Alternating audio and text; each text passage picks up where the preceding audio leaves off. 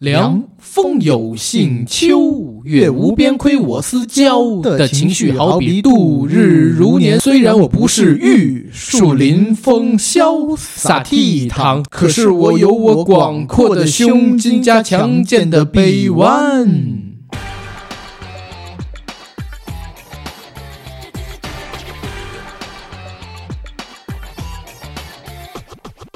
本节目由国酒品牌贝瑞甜心独家冠名播出。喝贝瑞甜心，做你的宝贝甜心。爱你哦，张卫健。哎呀，听到我们这个片头，我不知道大家的回忆有没有被调动起来。回忆满满。小鱼儿与花啊，不是小宝与康熙，我操，我惊了，sorry sorry sorry，啊，这是《小宝与康熙》里边韦小宝的台词。对，嗯，或者也可以叫做张卫健最知名的几段口头禅，对吧？他扮演的这角色，嗯哎，好像张卫健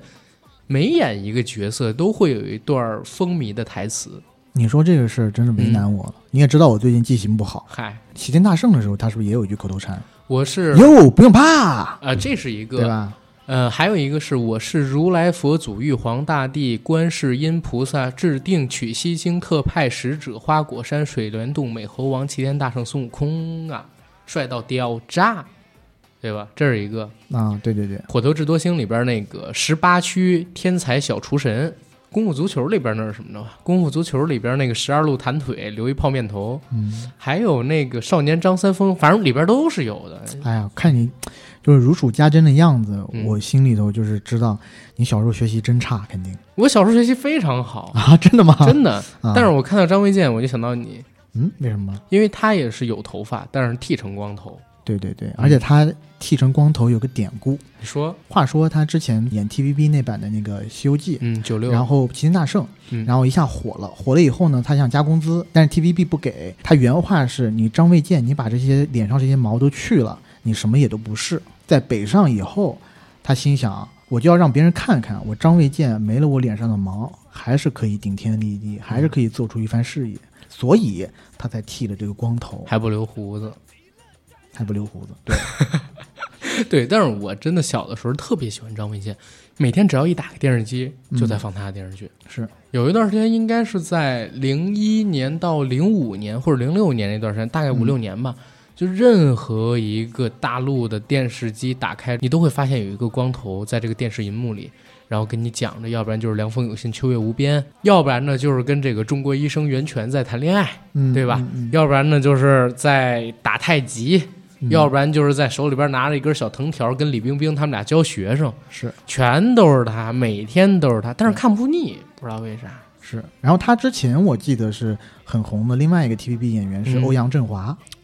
欧阳振华在他之前之后、在啊，他之，前在他之前红的。嗯，然后他是基本上是零一年左右开始大红的吧，在大陆在大陆大爆红。红，对对，之前就是只有一个《西游记》，或者再往前有一《日月神剑》跟《老友鬼鬼》，，对对对，我小时候看过《日月神剑》哦，然后当时我看《日月神剑》的时候是在，我真的年纪特别小，嗯大概五六岁的时那是九二的剧，候。哦，难怪，我就记得我看的时候年纪特别小，因为嗯现在我已经记不得什么具体的情节了，嗯但我依稀记得《日月神剑》那部剧啊，里头有神有怪，郭晋安演的阿日，然后张卫健演的阿月，阿月。嗯他是一个魔道之子，是一个大魔王的儿子。对，然后他们还和一些什么鸟精啊、什么的蝴蝴蝶精什么的，还有那段缠绵悱恻的爱情对。阿日、阿月一起打怪的时候，他们有一句就著名台词叫“日月神剑，双剑合璧”。就是小时候跟大家一起玩那种骑马打仗的游戏的时候，经常喜欢拿一个木棍儿，就自己在说：“哎，我是阿月，我是阿日。”两个人一起还双剑合璧来你着。是 哈日，我真惊了， 我不能是阿日吗？你是日你。OK，张卫健在 TVB 时期拍的剧，我小的时候看的很少，嗯很多都是长大之后补看的。你比如说，像是刚才你提到的《日月神剑》，嗯，我印象中唯一一部他在 TVB 做艺人的时候拍的剧，我看过的，在小时候就是《西游记》。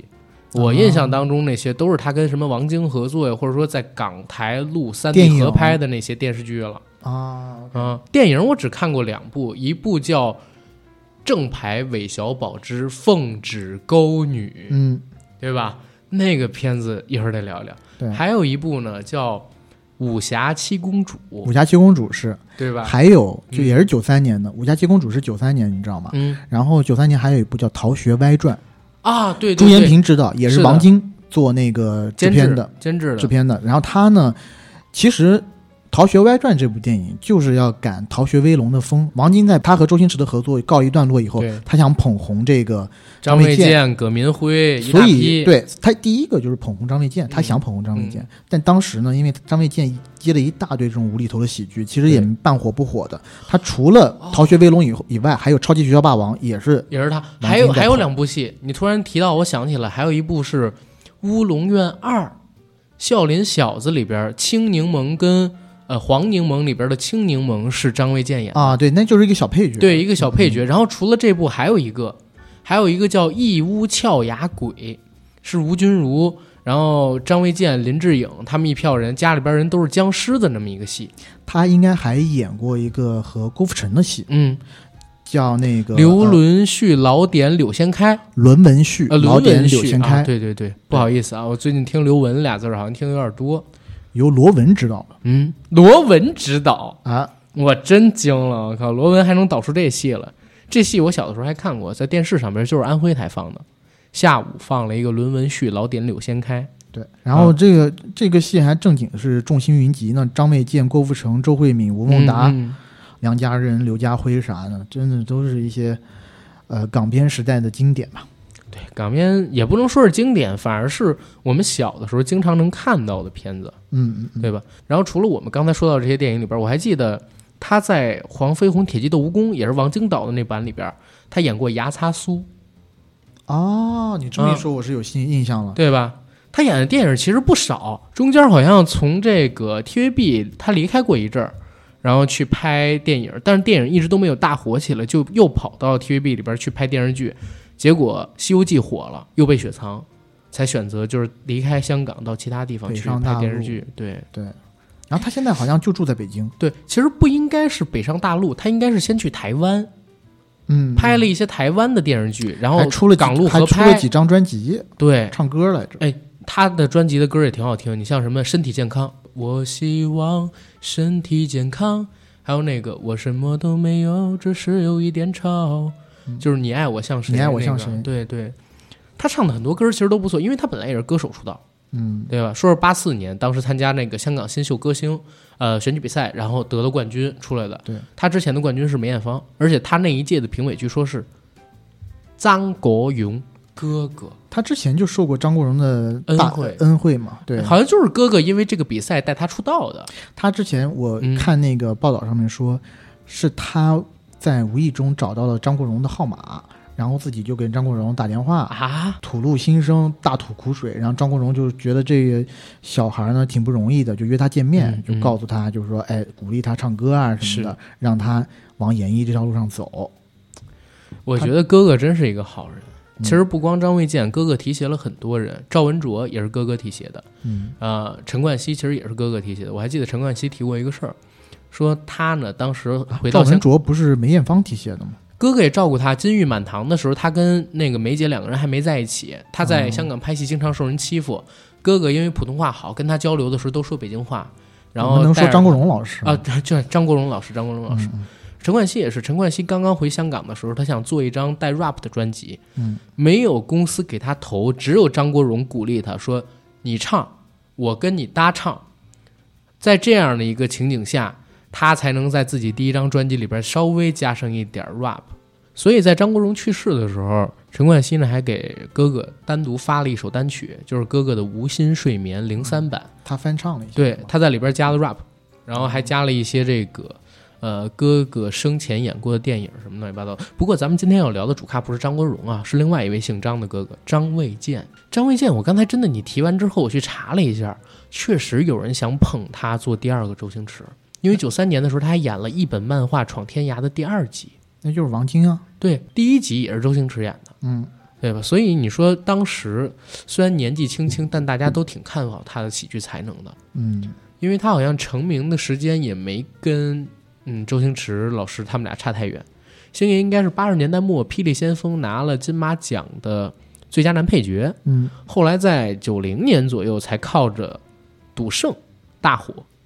在那之前都是演一些小咖位的角色，比如说像什么《咖喱辣椒》之类的。嗯，然后他呢，其实是九一年演《老友鬼鬼》红起来的，也是从 TVB 走出来，而且也有喜剧天赋。其实演戏的类型也都挺像的。或者说是人帮他们后后添加的一些类型，嗯，后天加的类可能型就是一开始的几部戏都风给格定的都差不多，都是这种无厘头式的。对。所以那个时候想捧他也可以理解，可惜他好像一直都没有大银幕的电影院儿。对，在电影方面就是差点意思。其对实我现在记忆最深的就是他在那个《超级学校霸王》里面扮演的那个铁熊法官，就一开始嗯对特别懦弱，对然后最后还有变成孙悟空的戏码。对，哎，他其实有点像王晶那个说法。王晶说，有的人在电影里边只能做下巴，嗯，不能做上把。他他指的这个下把跟上把是什么意思？上把就是一个喜剧电影里边去嘲笑别人、捉弄别人的，嗯，下把就是被捉弄的那一个。嗯葛民辉他后来就说，葛民辉只能做电影里边的下把。嗯，他找了吴孟达去配葛明辉，所以导致他拍的那部电影里边两个都是下巴，看上去都是那种会被人欺负、会被人捉弄的，对没有人捉弄他们，就没办法。后来找了星爷给他捧，好像是算死草啊。啊，对吧？有两部，两一个是部《算死草》，还有一个是那个《行云行云一条一龙》。条龙都是让星爷给他捧，但是结果没想到，就星爷一出来，哎呦，就全都抢完了。盖掉了，全都盖掉就没有。他说他接触过的唯一两个能做上把的，你猜是谁？喜剧片里边你刚刚说了一个了，星爷是一个，啊还有一个，还有一个嗯，现在不演喜剧片儿，或者说很少演喜剧片儿的一个男演员，哦，罗嘉良不是啊谁？张家辉， 哇，化骨龙和千年虫那部电影哎《你也看过？千王之王两千》里面，张家辉演的我太喜欢了。哎但你知道肥龙跟古京强吗？不知道一看你就没看过《豪情》那部电影啊？没啊，看过古天乐演的，演那个香港三级刊三级书刊的那种兴衰史里边儿两个角色啊啊啊， ，OK。回回头你要拜读你一说下什么豪情的时候，我想到是万梓良的一个什么电影没有没有没有，古天乐演过一个叫做《豪情》的电影，是讲那个三级书刊大王，香港的类似于香港的杏树大亨那么一部片子。然后一五年还是一四年，当时呢有一个姓杜的傻逼还拍了一个《豪情三 D》，啊？那个是第二集。那逼是真傻逼。，对，然后他呢去了日本去做一个男优，然后和大概五六位日本的女优，真女优啊，嗯然后拍了一部三级电影。啊，但是这可能也说远了。但是说对回张家辉，我们不聊那个人嗯说回张家辉，王晶呢，在参加《星星同学会》的时候，就是零八年那一期还是零九年那一期，我忘记了。他在里边提到过，就是张家辉是可以做上把的，嗯，但是他跟张家辉合作的时候，张家辉年龄没到，没沉淀下来，啊，所以没大火。然后他这句话说的时候，张家辉还没有真正大火呢。虽然在电视剧领域里边，他有什么金装四大才子之类的嗯，但是在电影领域里边，他没火起来。 是包括后来跟杜琪峰什么的合作，也都是做小配角，对，就类似于郑浩南他们那样的一个角色。然后等到了他拍林超贤的电影真正大火，《证人》《线人》《激战》什么的时候，嗯你一看，真的就是年纪到了，然后东西都起来了。等他再回到这个《澳门风云二》里边的时候，他再去演喜剧，如果你看粤语版也不是很尴尬，虽然有沙腔在，嗯嗯但是其实也还好。傻强那个啊我真的受不了。但是张卫健就是在电影里边一般只能做下巴。嗯，我不知道为什么他撑不起来做电影这个上把。我觉得他也有一点像郭麒麟那种，就是窝窝囊囊那种气质。哎，对，哎，郭麒麟跟他真的好像，啊，但是没有他那么生动。他那个时候太活泼、太生动了，郭麒麟跟他比还差，郭麒麟比他更窝囊 一点儿。这样会让少班主没有没有的粉丝啊，没有这个郭麒麟，这是一个优势，就是现在演喜剧的这些男演员里边，只有郭麒麟他有这个呃能力演好这种角色。就好像《赘婿》里边宁毅那个角色，简直就是贴身给郭麒麟做的。前两天我还碰到了那个《赘婿》的制片人，我们在聊这个事儿的时候，就是妈，郭麒麟这个角色选完之后，大家都疯了，太合适了，嗯，就太像一个怕媳妇儿的小相公这么样的一个角色，从本人的造型到说话的状态、神态，都太像太像了。张卫健他在电视剧领域里边，其实才是真正如鱼得水。为什么他就融不到电影的气质里边去呢？我觉得可能还是没碰到好本子。后边你想想看，嗯他拍电视剧的时候，有很多他后面的电视剧，其实他都是做所谓捉弄别人的人，对或者说都是智做上商把凌驾于一切的人嗯，啊，对吧？像什么方谬神探啦、机灵小不懂啦，对，在里面全他其实都是最聪明的人，包括聚宝盆什么的，是这可以想出、呃、太多太多了。嗯、然后你要说是因为电视剧的篇幅长，可以慢慢的娓娓道来，我觉得也不是，因为他有的电视剧一开头就塑就塑造了这么一个强过所有人的一个角色，嗯在一开始就定了调子。那我觉得你两集电视剧或者三集电视剧是一个电影的长长度吧，嗯对吧？那电视剧可以这样塑造，电影为什么不行呢？我觉得还是一是工作工作重心的转变，嗯二是嗯他北上的那段时间，大陆的电影产业还不行。可是他那些剧不仅是在大陆啊，是两岸三地都特别火呀，对不对？小宝与康熙在香港也特别火呀，嗯，是不是？就是他但那他版后录面音机大部分的，譬如说《机灵小不懂》，我啊相信这个在香港和台湾就不太火吧。在台湾还挺火的，《机灵小不懂》，啊李冰冰就是靠是这吗打开的台湾市场啊、但是我们说聚宝盆啥的，应该是在大陆更火。嗯啊，其实他后来还合作过我我自己挺喜欢的电视剧嗯， 《天下第一》，他在里边演不败顽童古三通，他那个就是配角了嘛，对啊天下配第一角，因为他嗯那会儿已经老了。嗯他拍《天下第一》的时候，你看他的这个颜值就已经现在人就已经开始发福了。我感觉张卫健是一个比较吃年轻的这么一个演员，他他本电身就是长得娃娃脸，对，嗯，所以人一老了之后就没有那种灵动劲儿了，再去捉弄别人，大家就觉得哎呦，年纪这有么大点了为老不。尊的感觉就来嘛。没错儿，前几年他还演了一个片子，是一电视剧叫《大帅哥》，我不知道你看没啊看过，就是类似 TVB 大还是帅那种东西，对对是吧对，呃，在 TVB 二零一八年的时候，这部剧是作为台庆剧播出的。然后这个戏里边演的角色带着一个大大的胡子，他要扮演一个大帅，但是是从一个小兵一跃而成变成大帅的。他演小兵的时候，跟一群三四十岁的，你你说也挺扯淡，就是在那个电视剧的设定里边，这群人全都是不到二十岁的青年小伙子。嗯，但是你看那几个兄弟，一个比一个老。张卫健那会儿都已经五十多岁了，演男主角。然后他旁边几个，你比如说马国明，这都是四张开外的人，然后跟他一起演十八九岁的小伙子，让人看起来有点崩。就像最近陈豪不还演这二十郎当岁的，让人 觉得神经病，没有年轻人。哎但是就是咱们影视圈也不缺这样的例子嘛，嗯对吧？你像在影视圈还有一个著名的叫“丫头教”，比如说中间有啊，周迅在《如懿传》中以四十三岁高龄强行扮嫩十七岁少女如懿，嗯，还有呢就是呃西门大妈演的那个叫什么？西门无恨，对，西门无恨。西门无恨这个我要单独拿出来说一下，不好意思，啊我然后不知道你有没有看过。我看西过门大，妈我我看过看过他和那个焦恩俊的那一你段心对话不心？疼焦恩俊我非常心疼比焦恩俊更应该让你心疼的是刘德凯老师啊、跳进他的洗澡盆里，嗯，你的脚趾头都是香的，我就要和你洗一盆水，讨厌了，你出去，一个人一个盆儿，蠢丫头，我就是要和你一个盆儿，然后抱住，还要亲西门大妈，我真惊了，你知道吗？然后这西门大妈的真名叫杨君君，当时是台六十湾五富岁高龄，婆六十五岁高龄演的是这个角色，就因为他喜欢刘德凯跟那个焦恩俊嘛，头前拍的这两部戏，还要让自己在里边演个大美女。对，我记得有一个镜头是他坐着彩虹飞走，然后西门大妈六十五岁高龄扮演武林第一美女，一侧头回来，我操，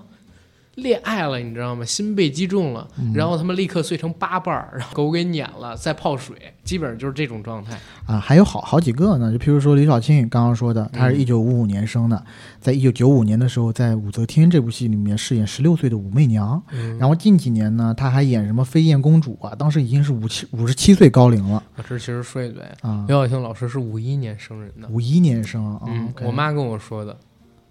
你你妈知道吗？我妈知道啊，但是在这个为什么在这个上面不她改年龄喽。哦，因为我我妈跟我说说那个武则天上的时候说的很特别清楚，刘晓庆四十四岁高龄，哦然后演武则天，现在不知道为什么就变成四十岁了。 OK，嗯，然后还有其他，比如说林心如啦、萧蔷啦，包括吕丽萍老师都演过比较年轻的那种少女。 吕丽萍老师，对，我就知道葛玲儿，吕丽葛萍玲儿老是师在少《女激情燃烧的岁月》这部戏里面，啊，嗯她当时刚是的出来是的时候是文艺少女范儿，但是当时吕丽萍老师已经四十一岁了。对，但那还算正常，因为她那个角色要拍一个人的一生嘛，嗯，嗯演其实还好。但是刘晓庆老师是有点过分，不过张卫健，我看到他老的时候，我真的心里会有一酸的感觉，因为在我印象里边，张卫健就是林家的一个大男孩儿，每天没上没下的跟大家做那种开玩笑，甚至他有点像我们这样比较嗯、比较活泼的男生啊，所以你有的时候也会把自己代入成张卫健，去看他在电视剧里边耍宝、嗯，耍聪明的时候，你会觉得哎呦很有同情感，就是我们很像他，他也很像生活中的我们，健仔，对。嗯，可是没想到，就是连他都五十来岁，现在五十六岁了嘛。前两天刚刚看到他在微博上面发了一个生日照，自己在吹蜡烛，而且最近关于他的新闻，我不知道你看没看啊？啥？前两天他上了一个热搜，就是张卫健过气在小县城跑商演啊、啊、就是有人拍到了他身穿西服，在一个小县城里边帮一个超市剪彩的那么一个活动。真的，他进入到一零年代之后，人气急速下降。也跟他作品少了有关吧？其实作品不少啊，我这看了一下，一零年之后他还拍了很多电视剧呢，但是不像两千年代那么多。但是我仔细数了一下，起码有十部。你看，像是这个《隋唐英雄传》就拍了好几季，对吧？嗯下一个奇迹、五台山抗日传奇之女兵牌、笑傲江湖、演绿林翁，然后还有神医传奇跟大帅哥，啊，就是戏其实不少，但是对吧，就没有火的戏。影视圈这个东西真的是玄学来的，对，到你火的时候就该你火了，你我要要你不火，一夜之间就能让你被所有人遗忘。我在想他是不是跟赵文卓犯了一个毛病。啥事儿？之前我们有聊过赵文卓跟甄子丹啊，嗯说赵文卓向左，甄子丹向右。赵文卓是电视剧不是是电影行业不景气的时候抛弃电影，毅然决然抛弃电影，跑去演电视剧，什么《至尊红颜》啊、《风云》什么的，因因为电视剧挣钱嘛。然后演了几年电视剧之后，再回电影圈就已经没什么人认识他了。然后那个时候正好香港的这，尤其是武打演员去好莱坞什么热，赵文卓特意开了发布会，嗯说自己签了全球最大演员经纪公司 CAA，然后去了美国，说自己要进军好莱坞了。嗯那会儿应该是零七年还是零八年，结果过了差不多一年，又回来了，高调出国，低调回国，回顾他的好莱坞之旅，就这八个字。嗯他在好莱坞一直也没有碰到合适自己的本子，但是为了好莱坞，他推掉了很多的片约跟电视剧的剧约，迅速就过气了。嗯我看张卫健在零八年，他老婆就是张倩，嗯，呃，零八年的时候怀孕八个月，意外流产，嗯然后他应该也跟他老婆一起经历了一段很艰难的时光，嗯所以再回来有三年的空档期，正好又是大陆影视行业发展最快的这几年。哎，这就真的，你如果是没有这个作品跟被大家认识的话，嗯或者说没有作品面试持的话，续曝光就不行。两三年对于一个这个演员来讲是太长的时间了。你就像蔡徐坤，嗯坤坤从一八年应该是《偶像练习生》出道吧，嗯对吧？然后现在过去差不多三年了，他没有什么大火的影视作品，只有他自己偶尔发一些歌跟参加一些活动。对，然后你看到好多他的热搜基本是负面的，你嗯看他的人气还能保持着吗？张卫健当时比蔡徐坤可火得多，嗯蔡徐坤还时不常的出了有个热搜什么乱七八糟的东西露个脸，张卫健那个时候没有这些渠道，嗯，就相当于是消失了，只是零星有几部电影，电影作品的口碑又不是特别好，对。对吧？而哎现在好像是真的，你刚刚这么一说，最近一段时间“蔡徐坤”这几个字好少听到吧？对呀、啊哦，对吧？就跟韩庚那两年突然之间不见了一样啊，嗯，是吧？现在再回来也没有当时的那个人气现在了。再回来就是关公在世了，你这话我不知道该怎么接， 你知道难吗？道不 是史吗？上最瘦的关 公，呃，操他之后我觉得啊，可以去接那狼个毒花二不是，他可以去接那个特型演员蒋介石，他在《革命者》里演蒋介石演演的挺好。演的挺好，但是长得不像啊，怎么做特型啊？不是，我就说下次这种呃蒋介石演戏还能找他嘛？啊、啊，年轻明时候蒋介石可以演一演嘛，而且特效化妆如果上去了的话，对不对是？白，但我真感觉张卫健很难找到适合他的角色了。对吧他以后可能可以去演郭《郭冬临传啊郭冬临传他年纪也不够啊，老郭当年有头发，而且很年轻的时候也还可以。郭冬临啊，》，他年轻时候也帅气啊，帅对呀帅气气，但是他现在没法演郭冬临年轻的时候啊，啊，对吧？他可以演郭冬临老年的时候。啊我自己真的想了又想，就是能让张卫健再去演的角色好少，尤其他本身是一个香港演员，嗯香港演员离开香港那套工业体系之后，来大陆拍的电视剧，个顶个的水土不服，只有极少数的几个人能融进来。他早期拍的电视剧能在大陆火起来，就像你刚才说，第一，大陆当时的这个影视产业不完整，嗯，还在发展期，而且跟港台差着很长的一段距离。对，然后再有都一要靠这些港台明星挑大梁。没错。第二一个就是他们的团队大部分也都是港台人。嗯，你像他在大陆火起的那几部戏，你细究导演或者说制片团队的话，都是香港班底，甚至有好几部就是黄晶做的这个导演或者说监制，嗯，然后跟他一起拍的戏嘛。可是进入到一零年代之后，王晶老师在电影上也挣着钱了，在网大上也挣着钱了，耗那么长时间拍好几个月电视剧，电视剧哪有电影那么挣钱，对吧？人家拍一个《澳门风云四》，拍一个《追龙三》，不香吗？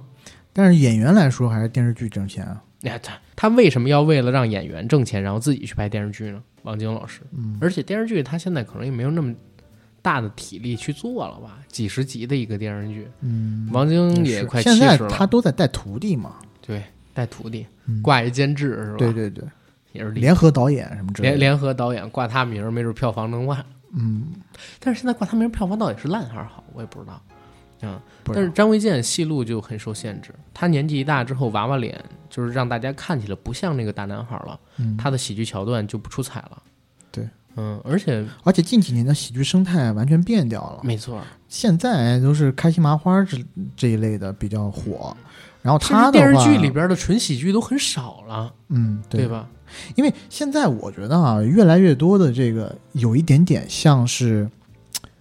往国外那种方向发展，嗯，就是电视剧是给你看深刻的故事来的，电影是大众娱乐，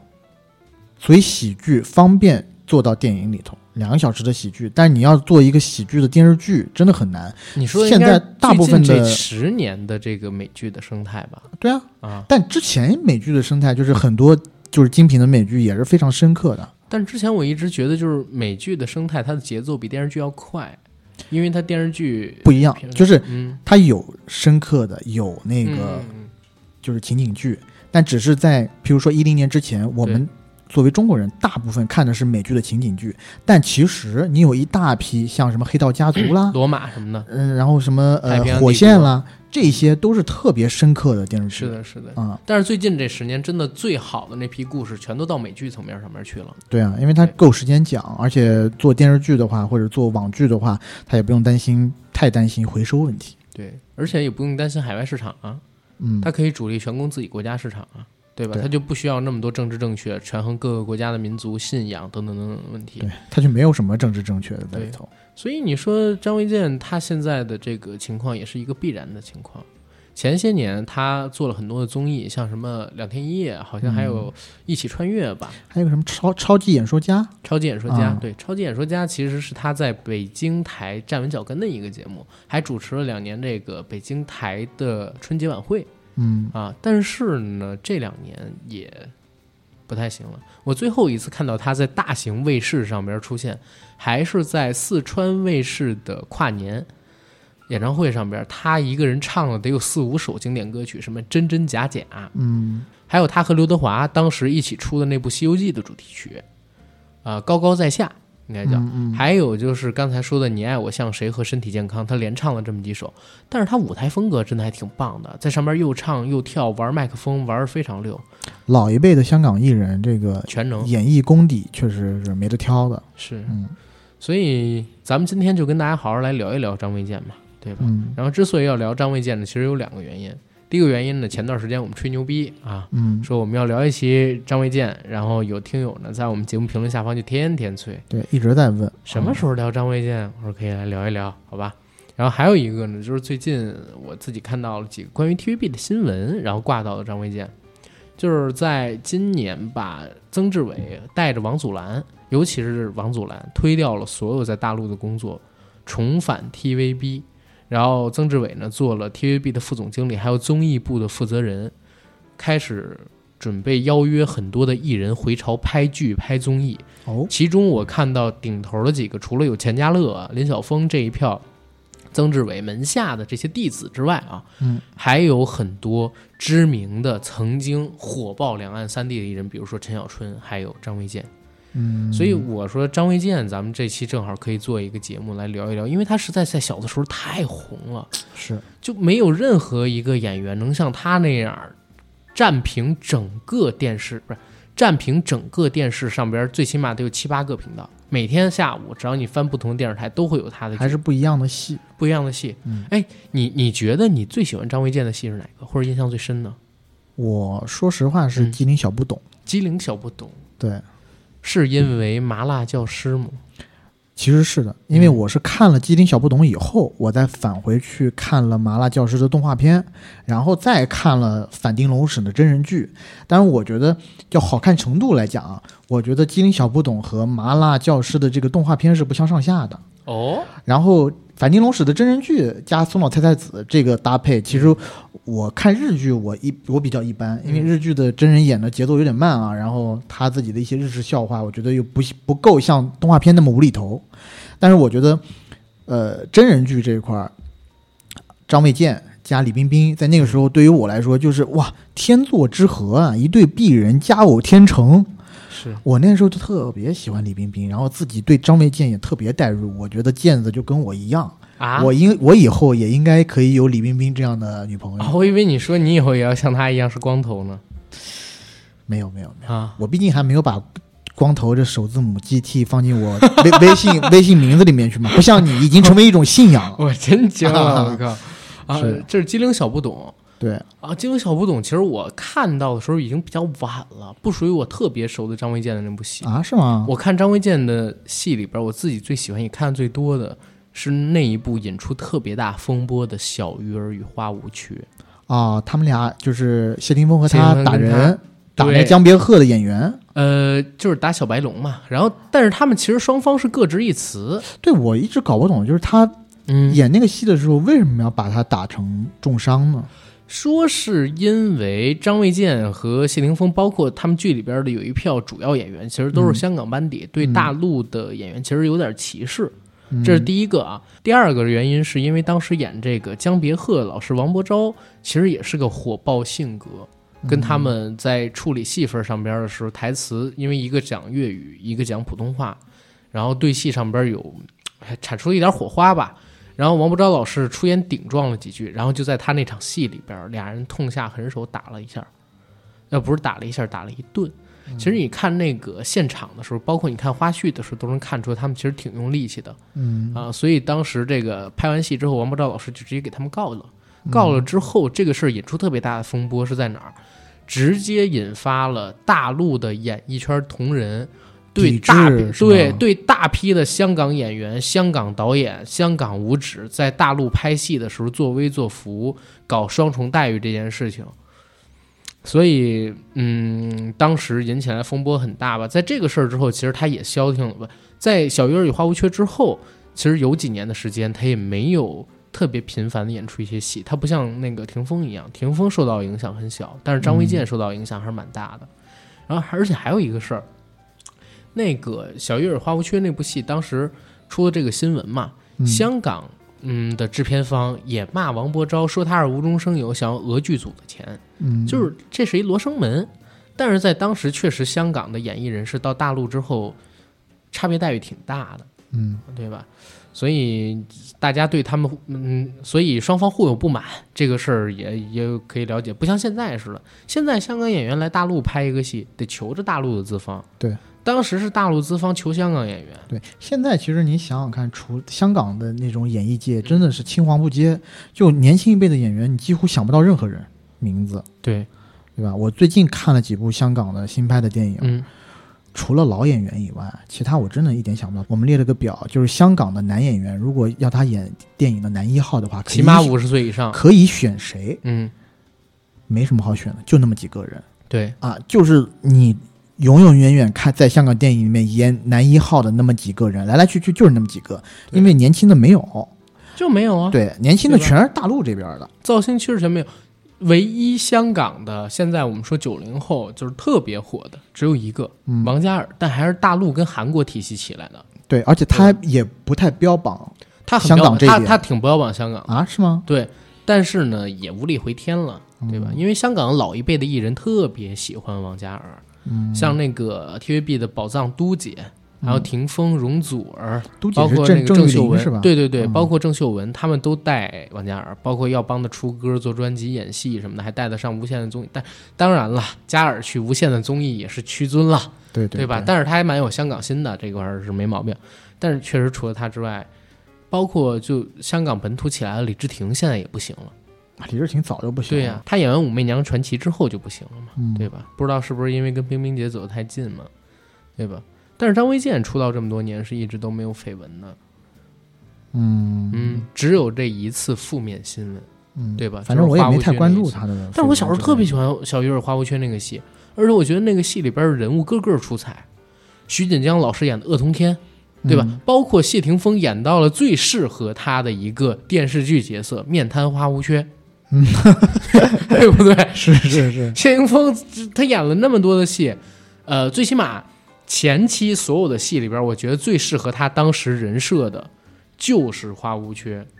我小的时候，谢霆锋就是大家公认的面瘫脸啊，呃，但是人特别火，是真的， 偶像脸，我觉得偶像脸，偶像脸，嗯而且像从漫画里走出来的。他现在就上节目、拍戏都不化妆的，嗯就天生皮肤好、颜值高，没办法。然后那个时候满大街都是他的歌，《因为爱所以爱》，《谢谢你的嗯爱》，《一九九九》，《玉蝴蝶》什么的，《乾隆无用》，《乾隆无用》放的比较少，但上面那两首真是满大街都在放。嗯我曾经经历过三个人，不是四个人，满大街都在放他们的歌的时代。第一个是任贤齐，嗯满大街都在放《心太软》跟《伤心心太太软平洋》，对还有什么兄弟之类的。嗯第二一个就是谢霆锋，然后第三一个是周谁杰伦周杰伦，你猜第四一个是谁？是一个人吗？一个人，男生男的，比他们都老，比他们都老，嗯，学友不是啊，德华。哇塞，对，刘德华，嗯刘德华是咋回事啊？其他几个人都是，嗯，有一段时间一嗯直在放，就满大街。刘德华是每年只要到一个固定的时间点 都会放，恭喜你发财，恭喜你精彩，就是这样，就是他们四个是美好啊的迎过来，不好的快走开。呃礼多人不怪，唐人探案 是吧？啊，你没对听过他们那个我知道推广我知道曲吗我知道 操，惊了啊！但是真的，你说你说华仔他们这一票的，都都是属于这级别的嘛嗯，啊。然后那是我最喜欢的他的一个电视剧，还有那部戏里边的李大嘴，我也觉得是几个版本里边最可爱的一个另外一个绝代双骄就是林志颖演那版，啊，其实我也挺喜欢的我也挺喜欢。啊。林志颖装逼之前真的是不错，挺可爱的。其实那个时候他也在装，他已只是经哦那开会儿始没装了网？吗，那会儿大家没网啊啊。 哎，那个时候就是林志跟林志颖搭档啊，是苏有朋的话苏有无缺朋啊，，苏有朋的话无缺，但是苏有朋的话无缺，其实我很喜欢苏有朋啊，嗯但是他其实和这个嗯谢霆锋比起来，你说从扮相上，还有气质上，没有那么话无缺了，对吧？但是呃，有一个事儿得说。就是他们这两版《绝代双骄》都是魔改版《绝代双骄》，魔改的太过分了啊，是吧？我没有看过原著。啊、好吧，尤其是张卫健他们这版《绝代双骄》，张卫健演的这个几个电视剧，尤其从名著或者是有嗯书嗯改过来的，都改的不成样子，一塌糊涂。像那个韦小宝与康熙对，也是改的一塌糊涂，而且那部戏呢，就是说实在话，他除了里面选的女演员，就是韦小宝的妻子，我都很喜欢，因为长得确实啊漂亮。漂亮，但是你要说跟那个陈小春比，嗯陈小春那版比，我绝对喜欢陈小春那版。我也是。其实我觉得她那都不是最漂亮的女演员，哦最漂亮女演员是黄晓明那版，全是大陆选的大美女、哦演黄晓明的七个老婆，但是黄晓明演的是真不行小明哥那版我就拒绝看，啊，好吧。但是陈小春那版肯定是经典了，不过张卫健那版真是美女也很美，她而且她在做改编的基础上，嗯，其实她是抄了周星驰版的电影，影对。因为反正都是王晶做的，海大富啊对是那个吴孟达演吴的，孟达演的，徐锦江、嗯杨鳌拜，这都是直接移过来的人，对对吧？而且我特别喜欢他那顶帽子，是用麦麦穗做的，麦穗儿做的，潮啊！特别潮，而且他每一部戏里边都有一个，就是稍微偏时装一点儿戏里边都会有一个不错的帽子，嗯对吧？要不然就是包头，嗯，在这个现代戏里边学乔帮主，哎，是要不然就是刚才我们说那麦穗儿帽子。当时呃，小宝与康熙那个剧的主题曲好像就是《你爱我像谁对对对》，。对吧？印象特别深。你爱我像谁？啊扮好演好什么角色我都会，快不快乐我无所谓。切吧，切吧，忘词儿了。 Bravo Bravo，可 以可以，唱的还行，是是，嗯哎，说回张卫健的电视剧，张卫健电视剧里边太多美女了，嗯，就我能想到的，就所有知名的，在嗯两千年代初比较红的，不是那种特别一咖的那种电影的女演员啊，嗯港台的几乎全都跟她合作过，是对吧？林心如，啊、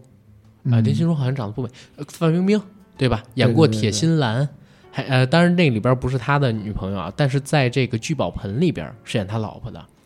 说实话，聚宝盆那部戏我觉得挺难看的，沈万聚宝盆啊三什么的，对我其实觉得聚宝盆那戏还行啊，啊，是吗？ 吃呃吃包子大还是 OK 饺子大？那方谬神探够难看了吧？方便神探也挺好看、 比较啊，好看， 不是因为我好多年没看了啊，我都是小时候看，我觉得特别好看。方便神探，方便神探里边不是男主角，他最开始是一傻子，嗯，但是因为发高烧，他出了另外一个人格，就是方谬那个人格，嗯嗯，那是一个特别腹黑，然后又智商极高的，甚至为了玩一个智力游戏，把全整个镇里边人所有的钱全烧掉的那么一个怪物。你这个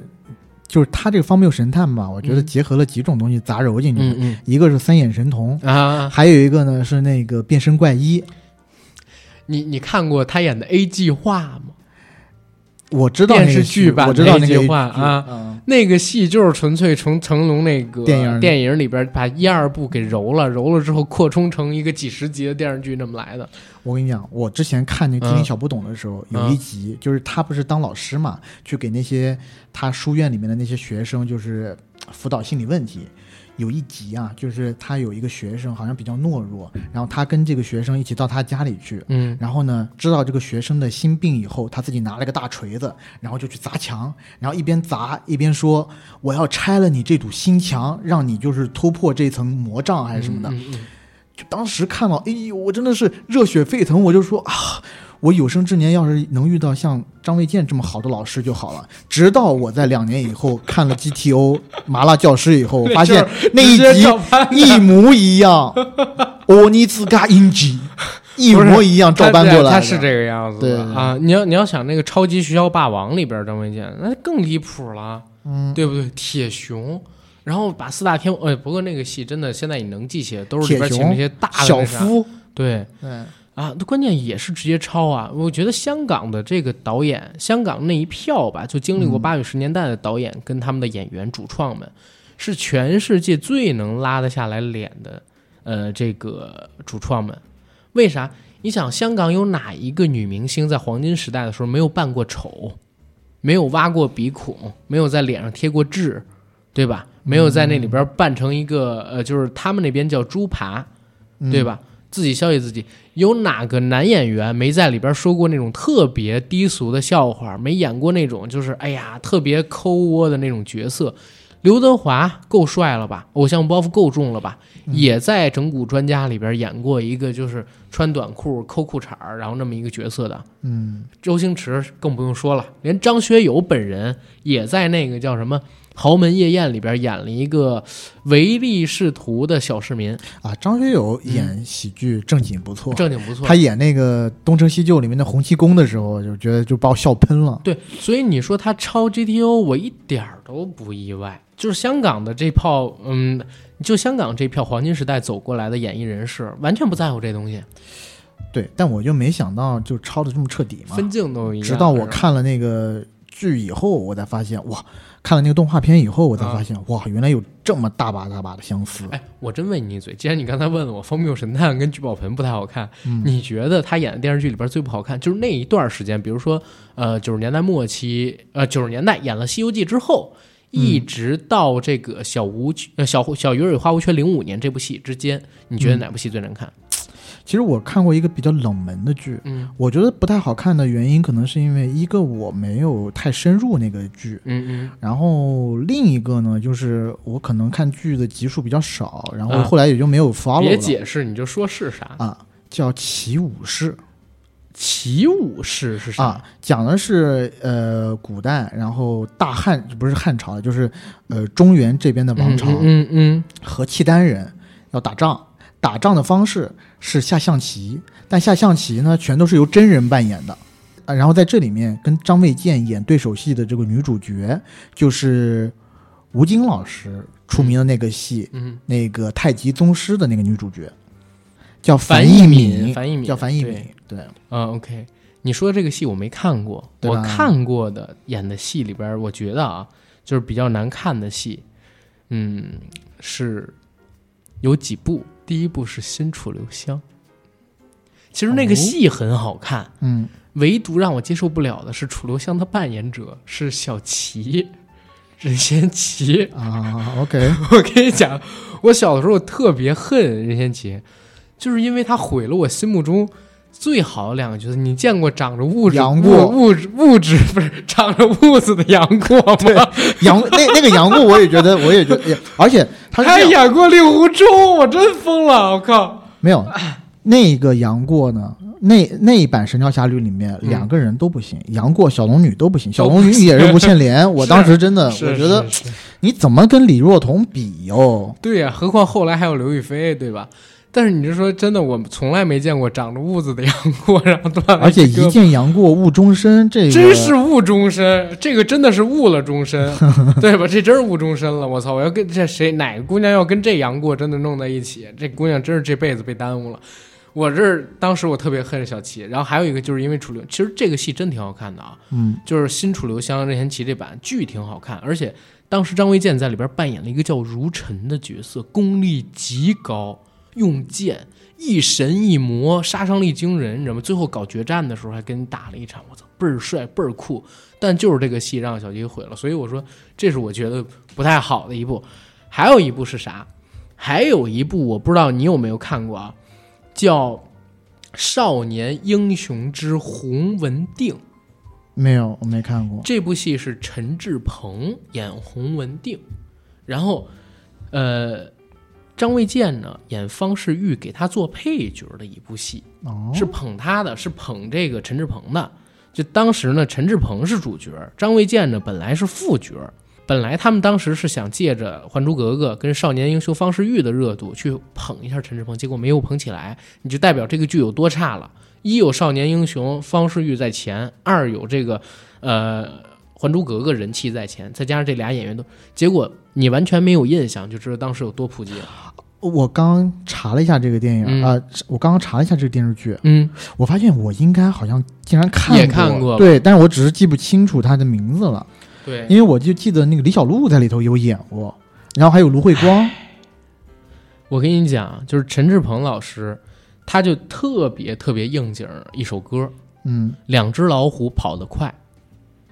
对吧？意思哦第三只老虎就被落下了，小虎队嘛，对吧？对对，你说霹雳虎还有乖乖虎跑得都特别快，只有这个小帅虎被被稍微落下了一些吧，嗯对吧？但是刚才我说的两部都是他做配角的戏，我他做主角的戏，我自己觉得不太好看的，印象比较深的功夫足球我觉得《功挺功夫足球》功夫足球我觉得对对特别对粗制滥造，功夫就那个已钱全花在请演员上，就我觉得那个戏都已经。就已经在骗观众了，就是怎么有那么烂的置景啊，还有没错服装道具什么的，不是？你还记得之前咱们做张卫健之前的那个节目做预告的时候，我说我小的时候看过一个功夫足球电视剧，这电视剧的结尾最后一集、嗯、是把皇马什么的请过，里边有小贝、有大罗、有卡卡，然后他们这票人全是三 D 做出来的假人，跟张卫健他们在一起踢球。首先我不知道是这个东西的版权，嗯就是人物的肖像权，你们到底有没有花钱弄？肯定没有啊，你想啥呢？我觉得应该是要有的吧。对，应该是要有，但是他、嗯看那个时候但的是他们香港肯定没有。肯定没有。他们呢，因为没有直面的说这个人是谁，嗯没有说他们的名字，说踢的真好，踢的真好，啊 对吧？然后这些人又都是三 D 假人，你要想做一个与众不同的，你要想做一个跟本人不一样，就是没法告你的这么一个人物形象，也挺容易的，因为那个时候三 D 真的很糙。嗯这个电视剧我印象特别深的就是林晓峰在里边演的那个角色，你知道外号叫什么吗？啥？肛门。叫肛门，好像是叫唐龙还是叫谁演门守将啊门员，是吧？对，然后他的外号叫肛门，他用的这个功夫， 谁踢都进不来。嗯然后里边有这个呃，应该叫黄一山，就是演黄小龟的那个角色，嗯，还有那个铁头功的大师兄啊，然后还有这个林子聪也来了。最逗的就是我们刚才说到的张卫健十二路弹腿，他当时是有病嘛，对吧？嗯有这个先天性的疾病，导致他没有办法踢球。后来让他踢球的时候，我还记得有一集是啥，要给他扎针，扎针之后只有一段儿时间，就是能力能完全突破，然后走上球场，球场上本来是一个万人体育馆，当然这人都是假人啊、嗯 p s 做出来的。下一个镜头是什么？在他的眼睛里边爆起了一团火，那直接就抄的《少林足球》里边星爷在那个馒头铺前跟赵薇他们俩对话，然后酱爆他们几人眼里边都嗯我是有火，我有团火要爆了，爆了，操！然后爆猪了哦老就开始对光着上身开始他妈跳舞。啦啦啦啦啦啦啦啦啦咪我嗦，操！对，哇！我朱老何时又不想成为一个出色的舞蹈家呢？然后是一群人跳舞，但是那个是啥？那是张卫健眼睛里边哗爆起一团火，然后镜头再一转，张卫健到了一个三 D 做的那么一个特效的绿幕前边，绿幕里边是那个呃足球场，他手里边牵着一根铁链子，铁链子尽头是一足球，然后那足球变成一只老虎，然后一脚踢出去，我操，把对方给踢炸了。就是那那是我看下我操，当时小的时候觉得特牛逼，回过头去看觉得特傻逼，哎，知道但吗我靠我那个时候估计比你大几岁啊，啊然后我看的时候我已经觉得太粗制滥造了。哎然后我刚刚查了一下，没想到这部戏的制作人是韩三平，嗯，三爷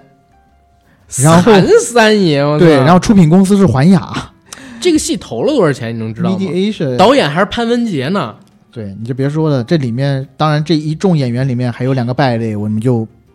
我不真赘惊述了，了我真对惊了，真的惊了。哥但是大牌真的多，容祖儿啊，然后那 Twins 啊，吴君如什么的。我我还记得第一集就是他们演那十二路弹腿，是吴君如啪一脚把一个那个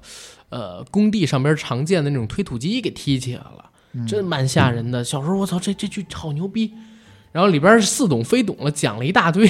乱七八糟的这个呃球星的故事，什么非洲雄狮喀麦隆里边神将谁谁谁谁，球王贝利谁谁谁谁谁，操可离谱了。但是我觉得这个剧除了粗制滥造之外，我觉得剧本其实还有点意思的。它里边有一个情节我印象很深，好像是因为功夫足球队火了，火了之后竞争对手也想整一个球队，嗯也想整一个球队，然后就开始挖人，嗯把这个黄一山啊、铁头功啊，包括肛门，他们全都给挖过去了。 然后挖过去之后，当时的那个张卫健为了赢他们吧，就得重新再组一支球队。然后中间这群好朋友就因为钱跟利益吧，分崩离析，等等等等的。就这种电视，这种这种东西，在张卫健演的电视剧里边也有的。我我记得还有一个桥段是啥？有一个片子叫《火头智多星》，就是抄《中华小当家》的那啊嗯个。嗯你还记得吴镇宇在那里边演的二哥的角色，一直都说自己是偶实偶派，就是实力加偶像派，是刘德华那样的。也也做梦应该去安定治治啊！嗯，需要 去需要然，后说自己是刘德华那样，他有一个女朋友，那个女朋友是本来在电视台里边做天气预报女郎的，给大家讲天气预报。后来这个女的跟他谈了恋爱，谈了恋爱之后有制片人看上这女的，这女的直接委身给这个制片人做，嗯，就是靠潜规则上位嘛。嗯然后他一直被蒙在鼓里，吴镇宇演的这个人一直被蒙在鼓里，直到有一天，这女的老不联系他，他到那个呃电视台的几楼啊去办事儿，然后看到这个剪辑室里边儿黑隆咚的，但是有声音传出来，然后他进了那个剪辑室，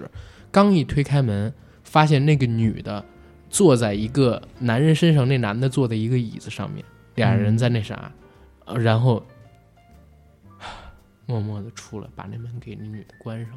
就就这么一段戏，你知道吗？就是他的电视剧里边还是有这种特别人性阴暗面的东西的，就是负能量的这种啊东西。我以为你刚刚说这一些这么深情，是因为你自己想到了你自己的往事。没有没有没有，因为我一想到这个往事，我一想到你在这个圈子里边受多大苦楚，还行吧，对吧？哪天我一去你们公司办办公室，我没找着 AD，然后我一看你们公司这个哎适应监理，然后 AD 正伏在你们那个老板大哥的座子上，欲戴皇冠，必承其重。 对，你们老你们老板承了你的重嘛，对吧？然后但不是敢这么说啊，不敢这么 说。不开这个玩笑。但是真的，就这个戏里边儿，他演的这个剧里边儿，或者说那个时候香港导演做的戏里边儿是有这种东西的，嗯，对吧？这种时装剧，大陆那个时候还是比较正能量的，就我们演的很多戏，对吧？我们要不然就是那个时代纯的黑，要不然就是对纯坏，但是很少有这种潜规则什么这种东西出来除了金叶导演拍的那几部啊。 《一笑大方》，一笑大方，对对吧？但一笑大方没有这么赤裸裸的，然后它是一种戏谑的状态给你弄嘛。嗯，可能是因为香港演艺圈司空见惯这种东西，在拍的时候就比较得心应手一些，也是。嗯是吧？但是那个《火头智多星》也挺好看的，我还记得他们那里边有特别有意思的地方，就是罗家罗家良真是演啥都行。他演那《火头智多星》的时候，第一集是跟人比这个云吞面嘛，嗯，他拿着那个竹竿开始压面，压面条压完了之后给人做完了，让对方那个来踢馆的，应该就是黄一山扮演的角色，也是一个这个什么卖小吃的，卖那个炸鱼丸儿的。嗯，然后到了他这个店里边吃了一口他的云吞之后，吃了他的云吞之后。然后罗嘉良在那个电影，在那个电视剧里边，突然就成了一个特效人，变成了一个类似变形金刚一样的存在，身体是一个大楼，脑袋顶上边，你怕了吧？我的这个云吞里边放了最鲜的河虾， 让我操他妈真惊了，你知道？ 就是小时候看这个特别喜欢啊。后边还有什么吃冰淇淋？嗯，吃冰淇淋，我听了一最傻逼的方法，他说冰淇淋只是吃的吗？是看加吃的，怎么做到知行合一、吃看合一？他那个冰激凌上来的时候，嗯，把这勺子啊放在一个火热的石头上边是加热的，嗯所以当这个勺子去崴冰激凌的时候，特别顺利，就跟崴水一样，舀出了一勺。他说这样的勺子，你去舀冰激凌的时候，你就可以特别顺的舀出。但我说这他妈不神经病啊吗？那碰着勺子那块儿全化了，口感得多差呀，你知道吗？这各种神奇的东西，还有这个豆腐雕花儿，嗯我我是在看那个《金玉满堂》之前，我知道有豆腐雕花儿，就是在这戏里边看的。啊，他们要做冰激凌，然后说什么东西能对抗冰激凌？那个姐妹双煞卖冰激凌那家姐妹就是 Twins 啊，嗯就是他们俩是做冰激凌的，然后就是拿这个豆腐雕花儿。我操！我真惊了，就是那个时候是跟你说哦，豆腐得在水里雕啊，对你要在对这对个外边雕的话，哎很快就但散了。这里是真有的哦，真有啊，是真有的。现实生活中真的有豆腐雕啊，对啊，就是我以前是不知道的啊，但是也没有像那个金玉满堂一样雕一十八罗汉出来。啊，那不可能。对对对，就是他的那种电视剧跟当年的大陆电视剧完全不一样，真的是超出我们好大一截儿啊。我觉得是因为当时的大陆电视剧，大部分的除了比较魔幻的什么魔幻手机啦，然后什么，那都在这之后，呃我知道，啊就是除了这些以外，大部分的大陆电视剧还是呃以现实题材为主的，或者功夫、武侠，啊对而且不加这种喜剧类的。你想他在拍《少年张三丰》的时候，同样是太极题材的，大陆做的就是太极宗师，嗯但那个也是香港的五指什么的来做的。对，大陆那个时候就没有好的五指团队能做一部武侠剧或者嗯说功夫剧，包括那个时候的《武林外史》，其实用的也是香港的五指，对吧？对，而且《武林外史》也没有那么好看，对说实话，没那么好看。大陆做的古装剧，两千年代的那个时候的作品，我能想到的是《少年包青天》什么的我能想到的是《笑傲江湖》哦，季中版的《笑傲江湖》，那个是挺牛逼的。那个是挺好的，对我自己真觉得，就是大陆版的《笑傲江湖》，其实比那个吕颂贤版的还好。呃，不一样，我嗯自己觉得是不一样。吕颂贤版的令狐冲潇洒我没说人物啊，啊，OK，我指的就是这个就制作制作纯纯跟属剧制作，那肯定对是因为实景 DVD 啊还是比较小 嘛。 TVB，那都敢用塑料布当瀑布。对对对，嗯对吧？大陆好歹都是实景，包括就大家后来骂的特别惨的那版，呃，《射雕英雄传》。嗯，我在想，刨去人物之外啊，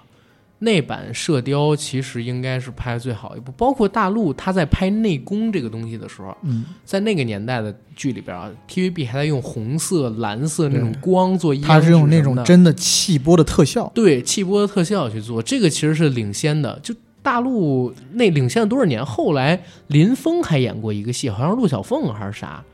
在已经是一零年代了，嗯在香港的那部剧里边，他们在表演特工，不，他们在表演内功的时候，还是那种红色、蓝色特效，这还说白了就是那个成本比较低，不，嗯，不进步。其实应该说是、嗯，成本比较低，还是就没什么钱，不跟咱们那个大大的制片组没法比。对对。嗯，但是两千年代的时候，大陆也没啥钱，怎么就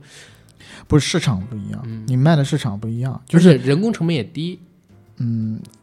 对。但对吧我我我好像从很早开始，我看的就是新闻，就是说嗯，大陆这边的这个拍剧的成本要比 TVB 要高很多很多。而且嗯哦是的，是的，而且 TVB 那时候，你想他们的那些演员都是按这种呃发工资的嘛嗯，大陆这边都都是以以这种就是当时就片酬了，当时就是对片酬。呃，你像 TVB 它的一部戏，其实最九十年代哦，TVB 最占全的剧，你知道是啥吗？对赚钱的角嗯啊，不知道。就是张卫健的《西游记》，嗯，赚了一点三个亿港币。张卫健的工资知道多少吗？七万块。所以在拍续集的时候，张卫健要求涨工资，嗯就涨三百万，但是 TVB 不给批，还把他给雪藏了，然后立刻找了陈浩民过来顶位。陈浩嗯民真的，我跟你说，他运气太好了。是嗯就是他是那种好多 我我看他自己特别凡尔赛啊，嗯上那个访谈节目 TVB 访谈节目都说，好多人都说来 TVB 就要混混混混多少年才能演一个男主角，我就不是啊，我一上来就演男一号啊，嗯，一上来就演段誉啊，紧接着就是是告诉我说你要演孙悟空接张卫健的班儿，我也慌啊，但是我能 我演啊，嗯就是我看他说那个我都特别来气，你知道吗？他后面还演了什么那个《封神榜《封神榜》》，对，暴君水中要害人，人间机缘何容忍？是这个吗？呃，我暴好像君是这率个众妖害人，人间积怨何容忍？对，然后是钱嘉乐演的那个雷震子嘛，钱嘉乐演三眼娃好吗？三眼娃不是雷震子吗？三哦，三眼娃娃那二个郎二郎神，啊对对对那对，阵子是谁我忘了，他是是温碧霞演妲己，啊是，对吧？然后那个戏，反正那部剧我觉得挺差那部戏，我小时候也挺喜欢。 的，你可能年纪比较小，啊你年纪比较小，看一下，对，然后小时候 TVB 的戏其实我都蛮喜欢的，可惜就是嗯张卫健演的少、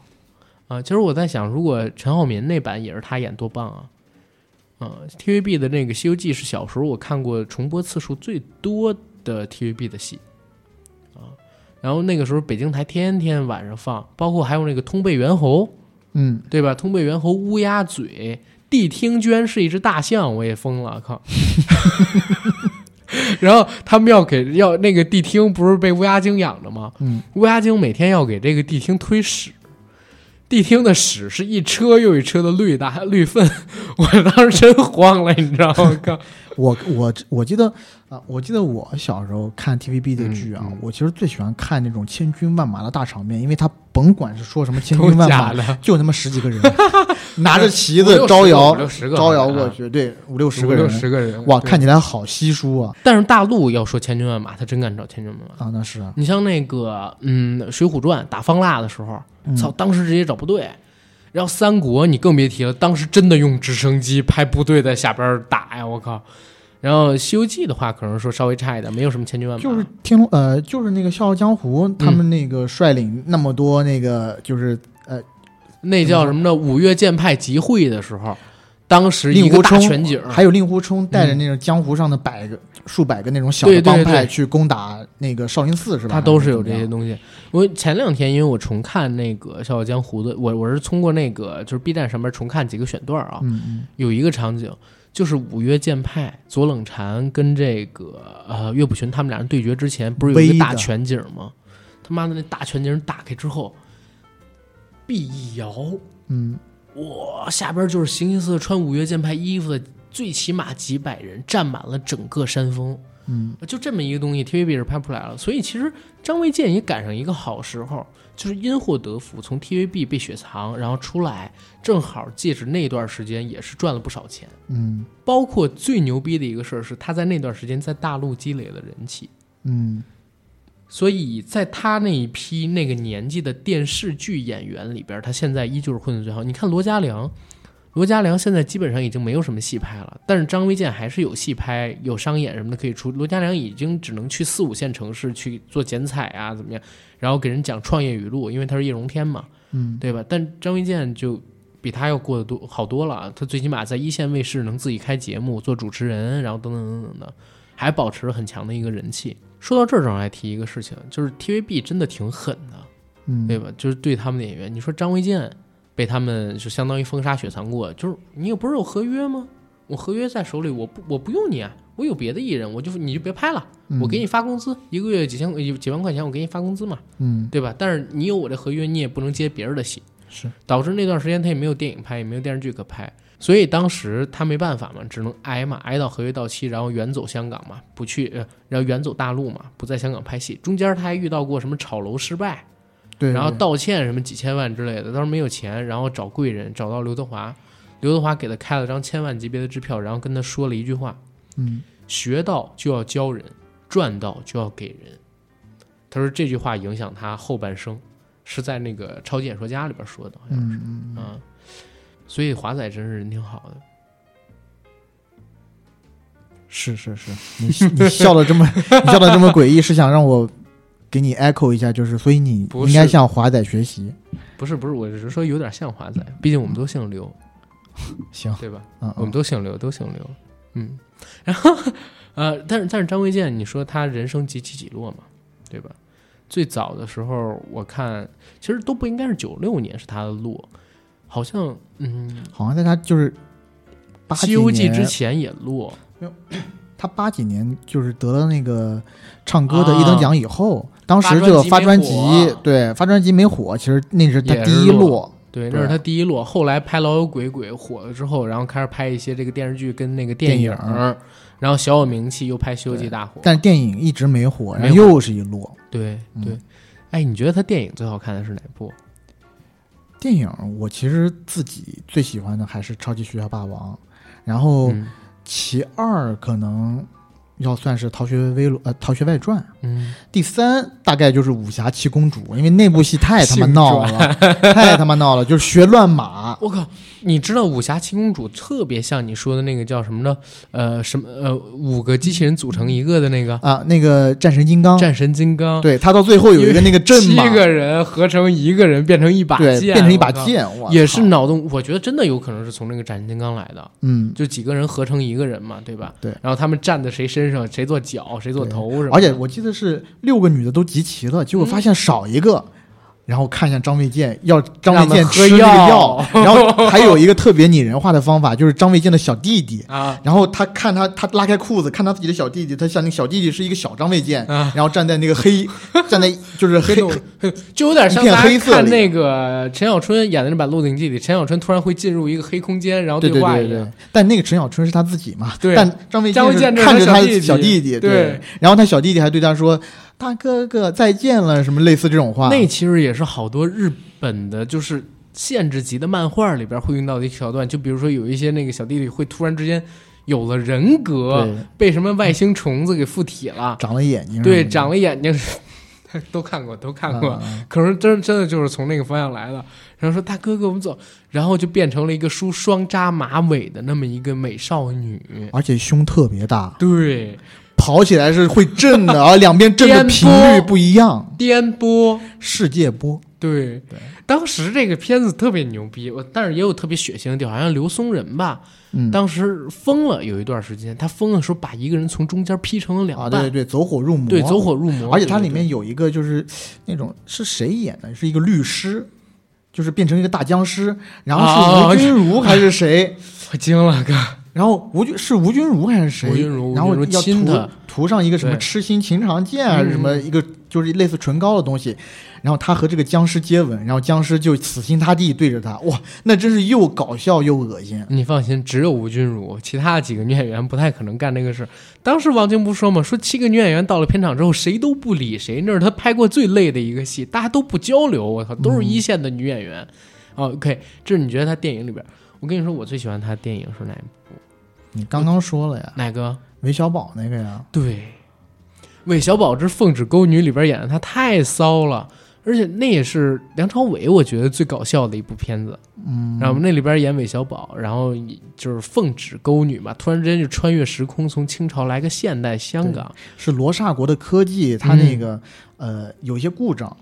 跳到香港来了。我其实觉得后来我们看到的那个《冰封侠》，甄子丹跟王宝强那个，嗯，其实有些地方就是从这个概念里来的。还有一部是冰呃冰呃叫《极冻奇侠》，是八十年代张曼玉跟那个元彪嗯元彪他们拍的那个电影，就是两个电影给结合起来的。然后因为但冰封侠不是极冻奇侠的后，是啊，但是有一些概念也有从这个呃韦小宝正牌不是正牌韦小宝之凤之沟女里边来的，哦就是因为你看《极冻奇侠》是古代人来现代，但嗯是穿越过来那一段儿，我觉得特别明显有照搬韦小宝凤之沟女这么一个的。然后，但是先说回韦小宝凤之沟但女他里边有一个桥段，那个嗯它是一个那个机械嘛，对吧？ Linga，Linga 灵感是什么玩意儿？就是湿婆的阳具呀，就那一段你忘了吗？哎，总之无所谓了，就是湿婆的阳、湿婆神的阳具嘛，嗯嗯嗯因为因为在印度神话里边，就是那个印度至高神的本体，就是一根横贯在混沌空间内的巨大的 linga，往上飞一千年，往下飞一千年，飞不到头儿，然后从中间儿这这个 linga 的中间儿啊，生出来湿婆，哦啊，湿婆是从 OK 这里边来，所以阳具是它的本体，所以它只有至高无上的那种法律，而且因为我以为他整个罗刹国那个就是啊那个时间机器，其实是从一个那个美剧《时空穿越者》里面过来的，那个嗯叫《时空穿越者》吗？那个就是嗯 linga，他不说这个东西就叫 linga 吗？其实 linga 你翻译过来就是阳具的意思啊好吧，啊，然后那是印度神话来的，然后印度的神话反正很神，而且最牛逼的是那个 linga 为什么说有穿越就是扭转时空的能力，是因为是因为你往上飞往下飞一千年啊，你飞不到头儿，它是横贯整个时间的时间线上时间线上的唯一存在。嗯所以在那个神话的故事里边，你再勾连几冰封侠，你觉得嗯还挺有道理，拿这个做穿越时空的一个道具。那里边有一个桥段特别有意思，是那个张卫健跟呃梁朝伟他们俩演的角色要去找皇后嘛，皇后的转世嘛，嗯叫人握一个有点像咱小黄盒里边迷鸡 那么一个棒状物体，然后女生的那个开放程度怎么样，可以通过棒状物体那个光测试出来。嗯，然后测试完了，有红光的，有黄光，他们俩就做那种特别猥琐又淫贱的表情，直到有一个女生来了，握住了那个之后不亮光，哎呦，他俩不知道是咋回事儿，然后结果呢，那个女生就一哈腰，然后露出了那个那个酥胸嘛，露出一点点，长然后辈，突然之间有一个有意思的地方，就是他们两个人的那个桌子就开始噔噔噔噔往往上抬，往上抬，啊往上抬，啊，就好像他们俩就使劲往下按，使劲往下按，在压什么东西，说说嗯嗯压有压枪，压枪压不住，那个你先走，让那女生先走。结果那个女生要走的时候，突然之间旁边有一个男生撅了一下屁股，嗯，然后他们俩呢没摁东西，那个女生坐在那边的桌子突然噔噔噔噔 往起抬，你知道，那女生是个 lady boy，我他妈惊了。哦，就当时已经有这就是这种桥段，就是那也是伟仔演的最最尺度大的一部，也不是哎还有色戒嘛，反正是最最搞笑的那么一部，哎也不是还有东成西就，反正就是很意外的一个电影了。嗯，梁朝伟还演过那个呢，《超时空要爱》呢，对，《超时空要爱》里边也他妈满嘴大道理要考研的贾这冰两个老师男的在那儿亲嘴，对，然后我的体温应该有了吧？嗯嗯嗯嗯嗯，死人会有体温吗？嗯嗯嗯嗯嗯，那我是不是活人？嗯嗯嗯嗯，那你还害怕什么？可是你为什么要摸着我的胸呢？啊啊！我因为要测试一下我是不是活人，亲你一下。亲的时候我很紧张，毕竟你是一个陌生人，我手一紧张，总想要抓住点什么嘛。对吧？这是可以理解的嘛。然后把那女的给扔了，当时那个桥段也蛮逗的。嗯，反正那个时候的香港的电影是是没大没小嘛。然后到电视剧领域里边也是一样。你说搁咱们国内的大不是？你说搁咱们大陆的导演，谁好意思拍这么一个功夫足球？嗯，对吧？虽然有韩三平老爷的这么一个授意，那也没人敢拍啊，多丢人啊！那个时候大陆还讲点文人风骨呢，所以张卫健那个时候火，你看他结合了几个元素。第一个元素，首先他有香港明星这么一个光环，这是第嗯一个；第二一个呢，是他当时没有脱离台湾跟香港的这种制作体系，嗯对？吧？然后它的规格是要超过大陆同时期的电视剧的。然后第三一点呢，就是它本身，我觉得它是有天赋的，对当吧？然，他演的这个角色有很多人啊，有一段时间就是黑张卫健的特别多，说张卫健演谁都是他自己。嗯其实我觉得还真不是。你比如说像那个《风谬神探》里边，他就演了痴傻跟这个精明，而且是腹黑的精明，就两种极端的人物。其实演技还是挺不错的，只是他演戏有固定的套路，而且大家吃他这个套路，所以会让你觉得千篇一律，演谁都像他自己。其实那是他塑造的一个人格来的，他本人不一定是这个样子。我觉得有套路其实并不是坏事，嗯就是如果这个套路真的够好用，或者大家都喜欢，那你就用就好了，没有对所谓的你非得要就是千人千面，或者说呃演不同的人，你必须要有一套不同的技法或者不同的演绎体系。是，但只要在那一段特定的时间里面，大家都喜欢，这就是我觉得观众喜欢，尤其是在电视剧领域，就是在某一段时期吧，嗯。就是考验这个电视剧，就评判这个电视剧好与不好的唯一标准。而且咱说一个难听的，伟大的电影演员就没有固定的套路吗？嗯，对吧？聋 子是吧九九十年代的时候，很多人说成龙演谁都是他自己，嗯，对吧？就说有的人说李连杰是一个演嗯员，但成龙演的就是成龙，他是一个固定套路的那么一个人物的形象，对吧？打不死的英雄，对吧？平民英雄。然后说李小龙也是演谁都是他自己，对吧？但你能阻碍人家在电影史上留名吗？你不能嘛，对吧？包括你说好多导演还好像在一直重复自己，当然了，王家卫老师除外，马上都要去拍《繁花》了，对吧？然后在在这种情景下，我觉得像张卫健这种，他能出现一套吃遍两岸三地的表演风格，就已经很牛逼了。多少电视剧演员连一个地区都吃不透呢，对吧？嗯，比如说像是那个《外来媳妇本地郎》这个电视剧，只在广东火，离开两广地区不行是啊。人张卫健这个当时你说两岸三地，这风靡多少人啊？甚至我那会儿都觉得他是两岸三地最火的男演员，从号召力上来讲，就说电视剧里电视剧领域是对，嗯，哎，这儿正好说一嘴，你是从什么时候开始不看张卫健的？初中以后吧。其实他从那个《机灵小不懂》之后，我其实看的就比较少了，不管是中国电视剧也好嗯啊，然后或者说是，嗯，或者说是这种比较闹的喜剧，嗯我看的就比较少了。而且从零几年之后，中国自己本土的这种闹的喜剧越来越多了。是从《春光灿烂猪八戒》之后，嗯大陆本土的这种类似无厘头的喜剧有一批特别特别多，而且对呢，，而且质量也还行，呃，有的质量参差不齐。我只能嗯说，有一批质量还行的，我觉得。嗯，你像《春光灿烂猪八戒》，我就觉得不错呀。就那一部戏是不错，嗯但它包括后面有几部猪八戒戏，后，面《喜气洋洋》是烂了一点儿，嗯但《福星高照》就黄海波那版，我觉得也不错。嗯嗯嗯。嗯，那里边儿是范冰冰演锦毛鼠，然后那个时候有一批电视剧，譬如说什么《李卫李卫当官》，还有那个有个小孩儿嗯少年大钦差，啊，应该是那个小孩儿和那个对曹颖还有吴孟达啊一起对对演的，一起吧演的？嗯，嗯呃，达叔那个时候跟好多的小朋友演电视剧，因为那时候演电视剧挣钱，对对吧？那时候演电影不挣钱，那会儿电影好像两千年代初一直呃是这样，冯小刚几部戏都是卖四千来万，嗯，就是从《甲方乙方》开始，一直到《天下无贼》之前都是卖四千来万，然后呢，呃，两千年代左右初的时候，除了《英雄》之外，只有一部中国本土的电影破亿了，那部电影叫《生死抉择》。啊啊，而且还是大量包场下的，好看好看，对，好看。但是除了这几个之外，包括成龙九十年代的电影，虽然有一些记载说是破亿的，你比如说像是那个《红番区》《简单任务》跟《我是谁》这三部，按现在来讲，当时票房铁定破亿，但是嗯后来据查证，官方票房《我是谁》是最高的，只有八千万。其他几部报上来的可能只有六千五百万，但是因为那时候盗版太严重，而且好多地区瞒报票房，因为当时卖拷贝，它不是对卖票房。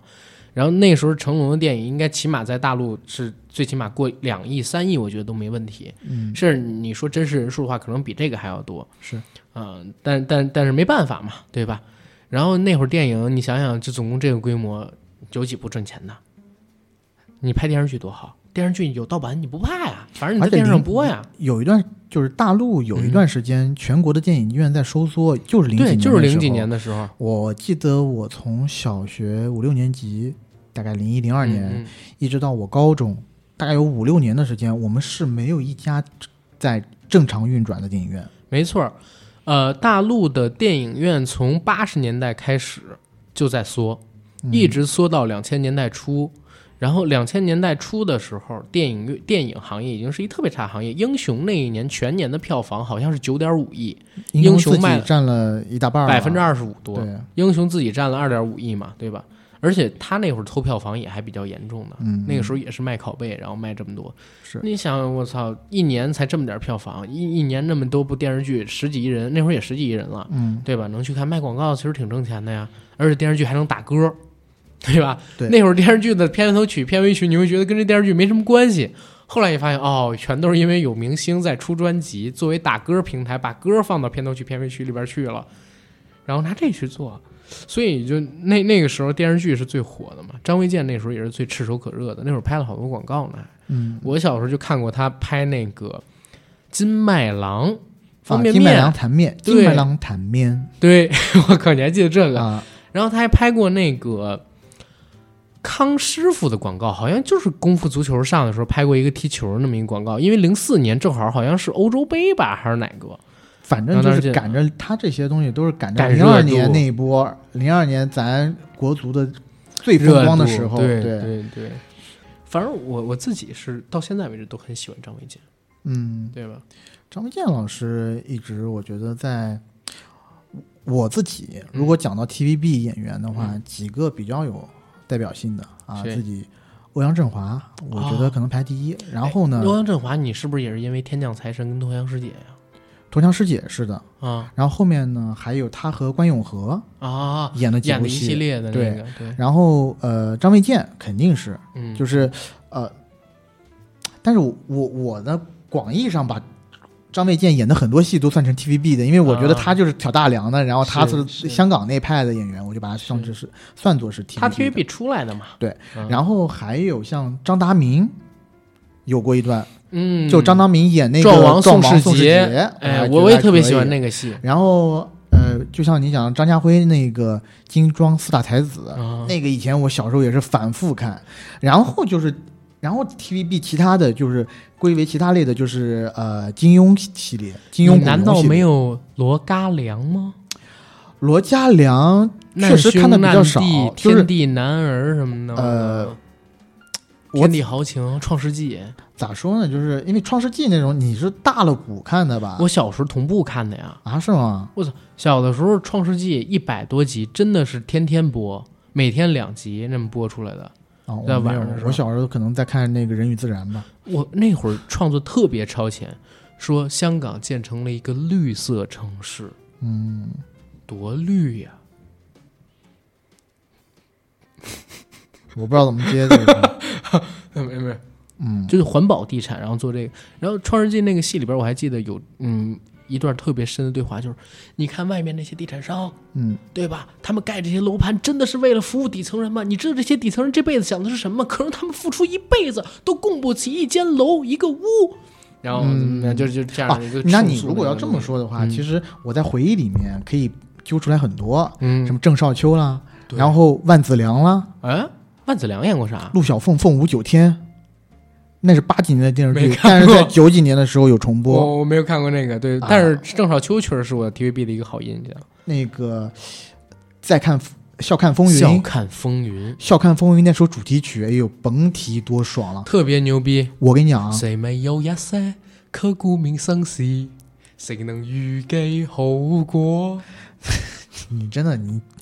下次不要唱粤语，我郑求求郑你少了。这不是，但我说一句，郑少秋唱粤语的电视剧主题曲，尤其是武侠片，或者说嗯这种笑看风云类型的，真是一绝。大时代跟天地男儿也是他唱的，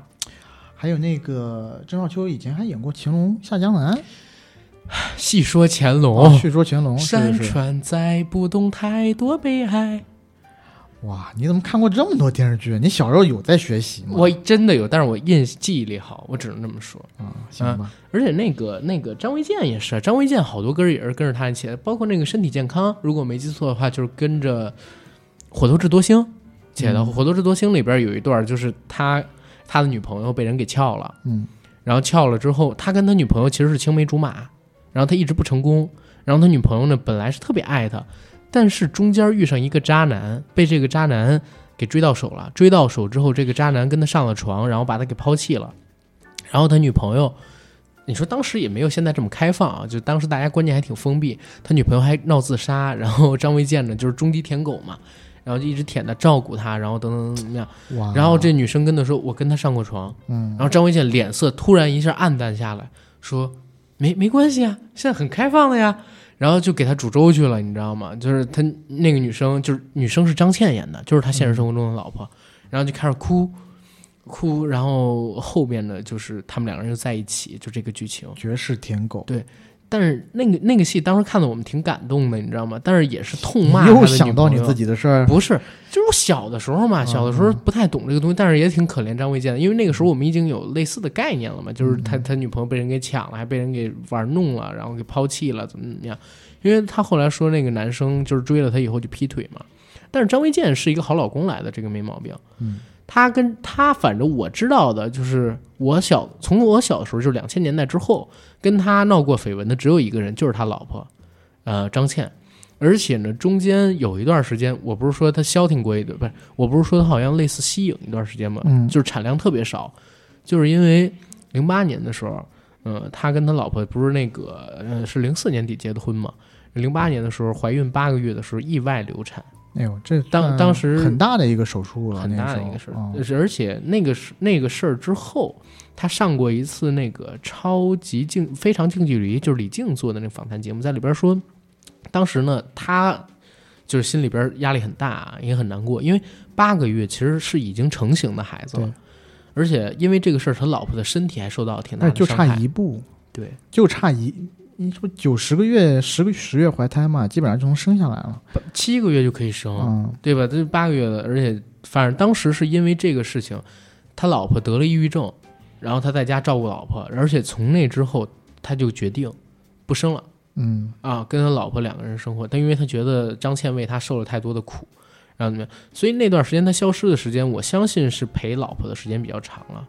对吧？但是也没办法，人家是选择更重要的东西嘛，嗯对对吧？事业或许很重要，但是当你已经到达一个高度之后，对你最重要的肯定是陪在你身边一辈子的人。你说影迷爱你，但影迷能陪你一辈子吗？除了华晨宇的迷妹们能爱他一辈子，但是张卫健老师肯定要选择陪伴自己最亲的家人啊。你别说，华晨宇最近我看他觉得亲切了一点儿，为什么呀？就是原来华晨宇也有我们相同的烦恼嘛，啊，发量方面有一些问题，然后他也去做了先行者，然后做的也挺好，也为我们增强了一点信心嘛，是是嗯是、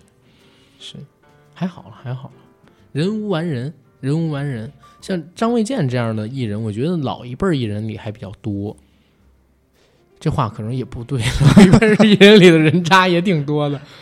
对对对，最近不是说这于于晓光也出轨什么的啊吗是不知道。你我不知道你有没有看过，就是张卫健其实影响力最大的两部戏，一部是《少年英雄方世玉》，一部是《少年张三丰》，这两个真的是他演的，呃，影响力最大的吧，除了《西游记》之外，或者说在大陆影响力最大的戏。看是看过，嗯，但你让我回忆吧，我就不太能回忆得出来了。我这儿想说啥，我就想说张卫健的功夫其实挺不错的。他其实香港老一辈儿的演员，我不知道是不是因为拍打戏拍的多，还是真的两广地区，尤其香港有这种武馆的基础，就是大家好像都或多或少会打点儿，而且好多演员还都是跟门派有关系。你就像黄老邪，他是大嗯圣披挂的掌门，对吧？然后你像甄子丹，他也是正经从他母亲卖宝蟾那个太极门那边传下来的嘛。王老还师，学过你说是谁啊？秋生啊？啊，你像曾志伟，曾志伟其实也会打拳，然后更别提什么洪金宝啊、成龙啊、袁和平什么这个那个的。那会儿香港武行太多了，然后还有这个叫什么樊樊少皇的爹嗯啊，樊培生是吧？那更是武林大家，一个又一个的。刘家良这直接师承，就传自黄飞鸿那一支儿的啊。然后张卫健前几年他不是跟许志安他们几个好朋友，许志安、苏永康他们组一个叫大四喜， Big Four，对对吧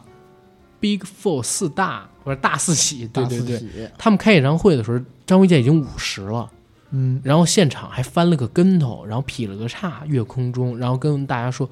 哎，看到吗？我这个叫边边有力，啊，边不是彬彬有礼，是边边有力。” 就是他做完这个时候回到二十岁，然后当时做这么，所以我觉得体能什么的都不错。包括他唱歌也挺好的，真真假假，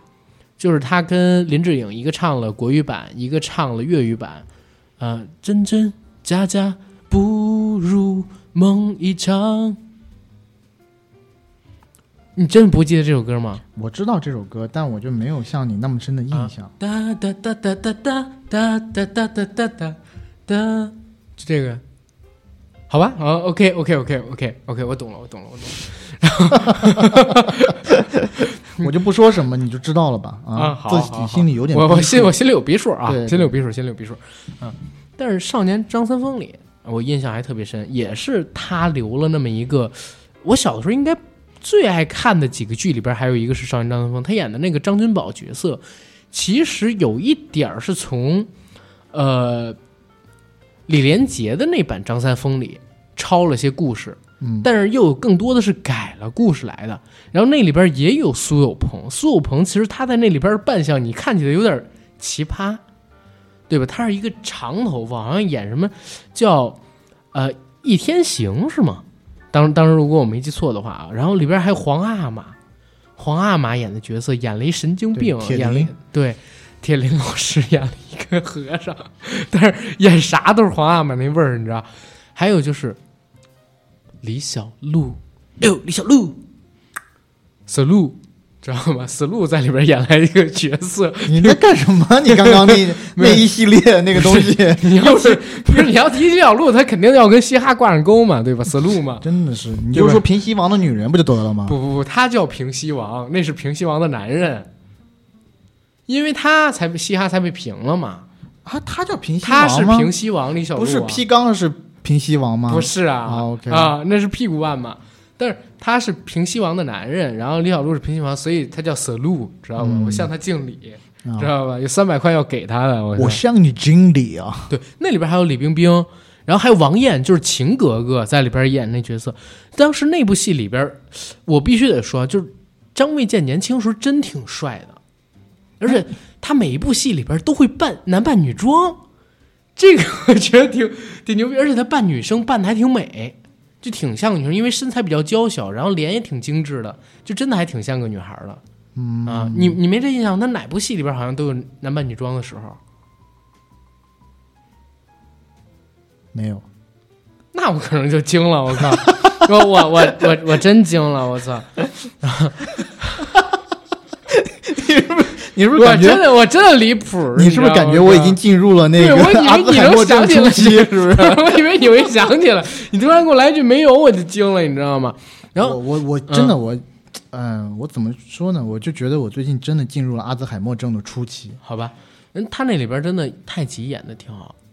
他太极演的跟《太极宗师》里边吴京是完全两种风格，因为吴京的太极就他是那种武术套路表演，嗯然后能拿武术冠军的那种级别的那种太极，而且《太极宗师》里边我有一段印象特别深，就是小鸟在手掌里嗯，飞不出它的手掌。对对对对对，对，这是杨露禅的绝技嘛，嗯鸟不飞。然后这个戏里边呢，张三这个戏里边张卫健演的张三丰纯粹是神话般的那种战斗力，你知道吗？我靠，呃，到最后打戏的时候，须发皆白，鹤发童颜，张三丰在那打着太极。然后我感觉，第一，他那个太极我也能打出他那个架势啊，因为打的确实就一般。嗯，哎，但是呢，仙风道骨，我是感觉到有一点儿的，就是演技还可以，真还可以。也是后期特效给他加了分吧。对，可能也是后期特效给他加的分。啊、总之他几乎统治了我得有，我想想啊，两千年左右的时候，我应该是七六岁，六岁到整整十四岁，就这八年到零八年嘛，我就说八年左右的青春，就基本上每天你打开电视都有他电视剧我。靠，我我跟你讲，我知道差在哪儿了，嗯，因为我从零六年开始就已经上高中了，然后啊其实初中后半节我就已经慢慢脱离这种比较闹一点的喜剧了，啊、然后我看的都是一些什么天下粮仓、啊，我零八年之类的才东西，上高中，对啊，我零啊八年都高考了，对我零八年开始突然发现，哎，《雍正王朝》还有这个 《天下粮仓》什么的还挺好看，就对看那我个嗯我就之前就已经开始看这些正的东西的。就就我们之前聊那个《西游记后传》的时候，啊也是、我其实当时我不就跟你讲嘛，啊，我小学的时候看《西游记后传》，我就已经觉得有点接受不了了，就是它太粗制怎么滥造了了。？是是刘欢老师的歌儿不太好听啊，还是吴欢那个吴天佛祖的发型不够美丽啊？就是整个剧组太缺钱了，然后做的太粗制滥造了嗯呗。那个时候我已经有一些基本的审美概念了，不像你，我那个时候，你想想，我那会儿才六岁，就两千年看这戏的时候才六岁对，不对啊？真的就这戏在我看来打开新世界呀！文欲成仙，快乐七天，对不对？我欲成仙，快乐几天。就真的是嗯最终还是那些年，对吧啊？我不那些我真年不我行真的缠缠绵绵永不变。我真不行，而且我之前给你讲那个为什么那个穿越时空的爱恋，我也觉得太闹了。嗯，我那时候零真那不行就是零三年的时候，啊你那会儿也上初也上初中中了了嘛。对，我上初中就开始听什么了，嗯我就开始听艾米纳姆了。我上高中才开始听艾米纳姆。啊，我初初中就开始了。你在零八年开始听，嗯对，你看我从零三年就开始听，我对买的第一张专辑叫《艾米纳姆 Is 所以你 Back 比我大几岁、啊， General 对》，吧？将军。所以你比我得大几岁、啊，这个很正常嘛，对吧？我就说，以但是我在但是我上初中的时候候，啊，你知道我听谁吗？我上初中的时候，我是听 Justin Timberlake，我是听他，哎呦，还有他女朋友，还有亚瑟小子，就那个时候还哦叫那亚还瑟小可子，现在叫以，亚瑟。那你还可以啊。我那个你那会儿怎么会接触到 Eminem 的？我就他那会儿不是唱那种特别暴力的歌，小孩儿应该不能看、不能听的嘛。因为我五六年级就，因为我五六年级就开始接接触哈狗帮那些歌啊，然后就开始我真的接触到就是国内的嘻哈啊，嗯就是我把台湾、香港都叫国内喽啊，对吧？我本来还就是国内啊我我还是从初高中开始的，啊，但是我那个时候在北京，你嗯，你要明白，就是哈狗帮不行的，哎，我就知道那个时候我们隐北京都是藏对不对？在北三嗯京子、三儿就是三那一批的，你对知道吗？对对就是他们，啊，我我们小时真的候我特别想找天，咱们做一个小程序嘻哈上的的是付吧费节目，聊阴三儿的。啊，可以，你知道可吗？以操、嗯反而公众平台上不了。我真的跟大家聊一聊，就是怎么说老师你好，晚北京晚上看人晚报，嗯，对吧？ 然后再有我们我们特别小的时候还去过那个叫什么，呃，你知道北京还有一个早期的北京的说唱的一个人物叫豪爽吗？爽不知子道，爽子我知道，啊你说啊，他叫嗯豪爽，啊，叫豪爽是吧，啊，后来搞摇嗯滚去了，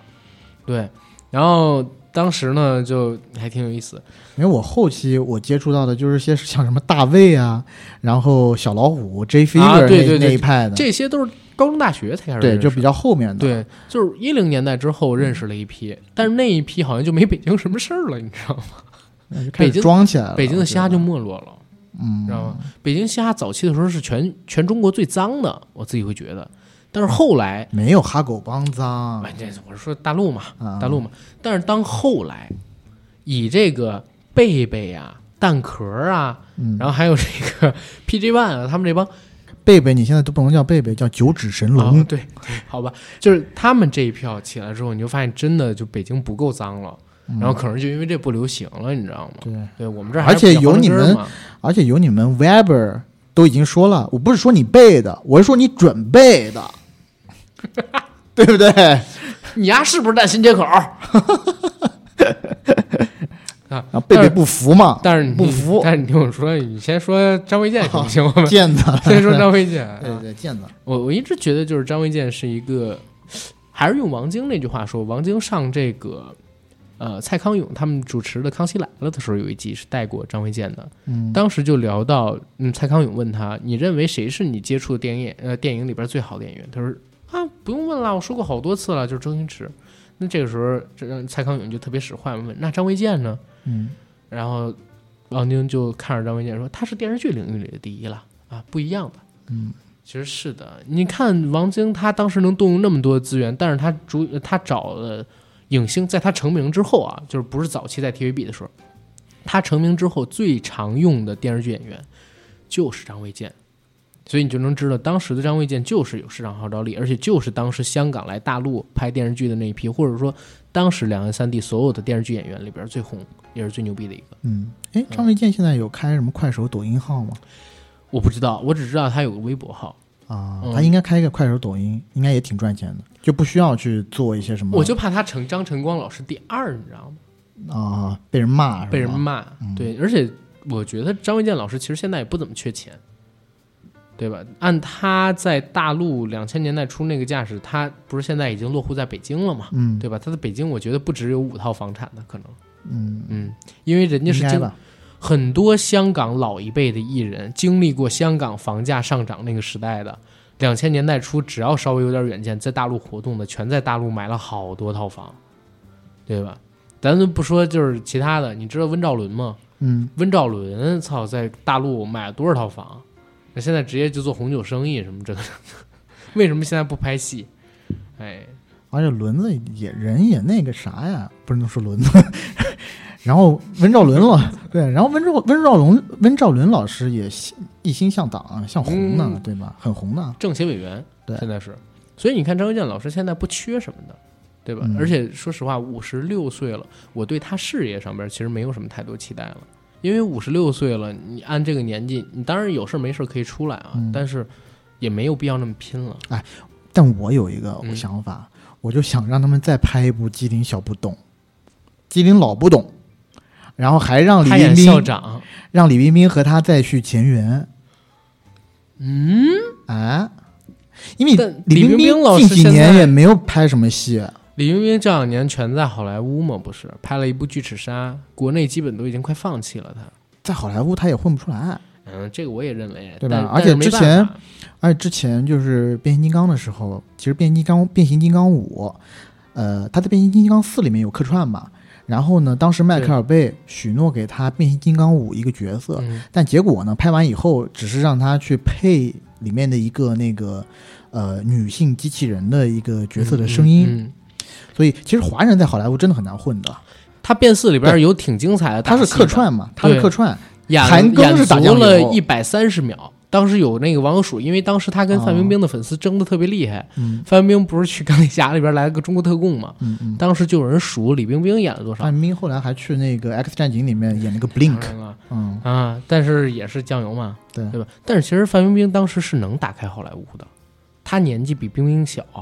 李冰冰年纪比较大，她刚到那个好莱坞的时候都已经四十了，她其实是七一年的李冰冰。是然后嗯，还有一点就是，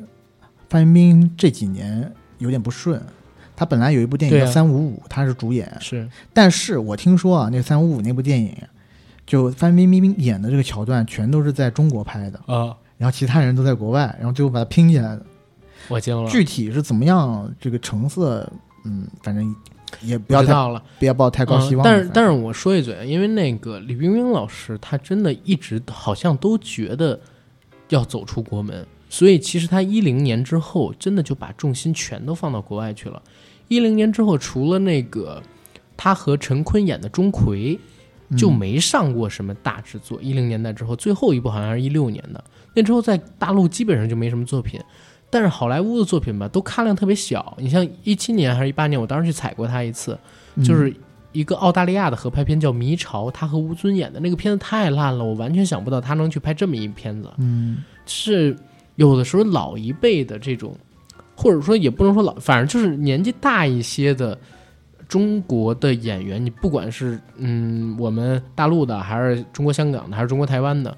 其实都有一个想法，就是好像国外电影就会显得比国内的高级，怎么怎么样。嗯但其实吧，李冰冰现在就陷入一个特别尴尬的地方，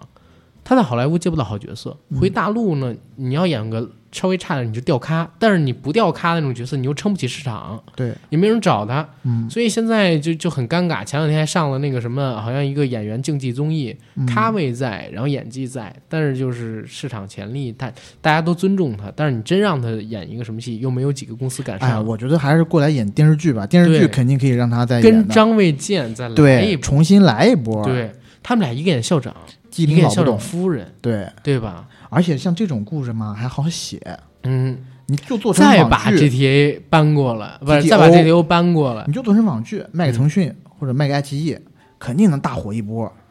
你 别坑人 了。啊，我真的觉得呀，你你这这东西还是得看做自剧本制剧还是得看剧本嘛。那这儿我正好也问一句，你说为什么一零年代之后张卫健不行了呢？除了丧失人气之外，嗯，我觉得可能就是这种喜剧，这种闹的喜剧可能不太吃香了吧。会不会是这样？就是他正好照顾老婆的那两年，是合拍片最能圈钱的时候，也是最好圈钱的时候。香港最后的那个演艺人是带着金光的那个时候，嗯，所以大批量的就是以前那些编剧什么的，全都涌到电影行业里边去了。等他回来的时候，别人赚够钱了，或者说都在电影行业里边了，没人拍电视剧。我觉得也不是，嗯还是有人拍电视剧的。但是他那批就是香港的要拍电视剧的那批主创，你看王晶什么的，就是那个时候拍了《火星没事儿》啊，啥这个那个，冲到那里边去了嘛。你知道我给他想了一条路，嗯这个绝对牛逼。嗯他但凡是能找到一些原来这种制片公司，比如说唐人啊什么的，啊，跟他们合作几部，呃，跟他们合作几部网大，绝对火，赚钱你你以为没人找过他吗？嗯啊！之是吗前已经就有了传出吗了过消息，说王晶找他一直被他拒绝，王晶找他拍网大呀，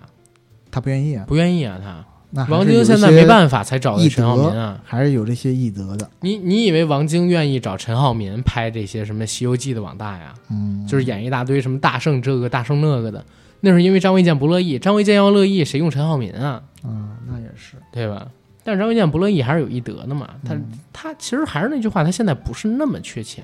对他跟陈浩民不一样，陈浩民天天花天酒地的，对吧？然后各种就是外围啊、嫩模啊、会所啊走着，然后老婆呢又生了那么多孩子嗯，啊，然后天天也是花销无度。这但是张卫健不是啊，对吧？所以你能看出人区别。而且咱真说一嘴，就是他们俩演两版孙悟空，嗯，但是我如果想到 TVB 版孙悟空，我只能想到张卫健，对我也是，对吧？就是他，陈浩民是在演张卫健，张卫健是在演他那版孙悟空。陈浩民这辈子能让我记到的角色只有段誉陈浩民啊，对我还有几，我还有几个角啊色，，还有哪几个就是刚才说的哪吒呀、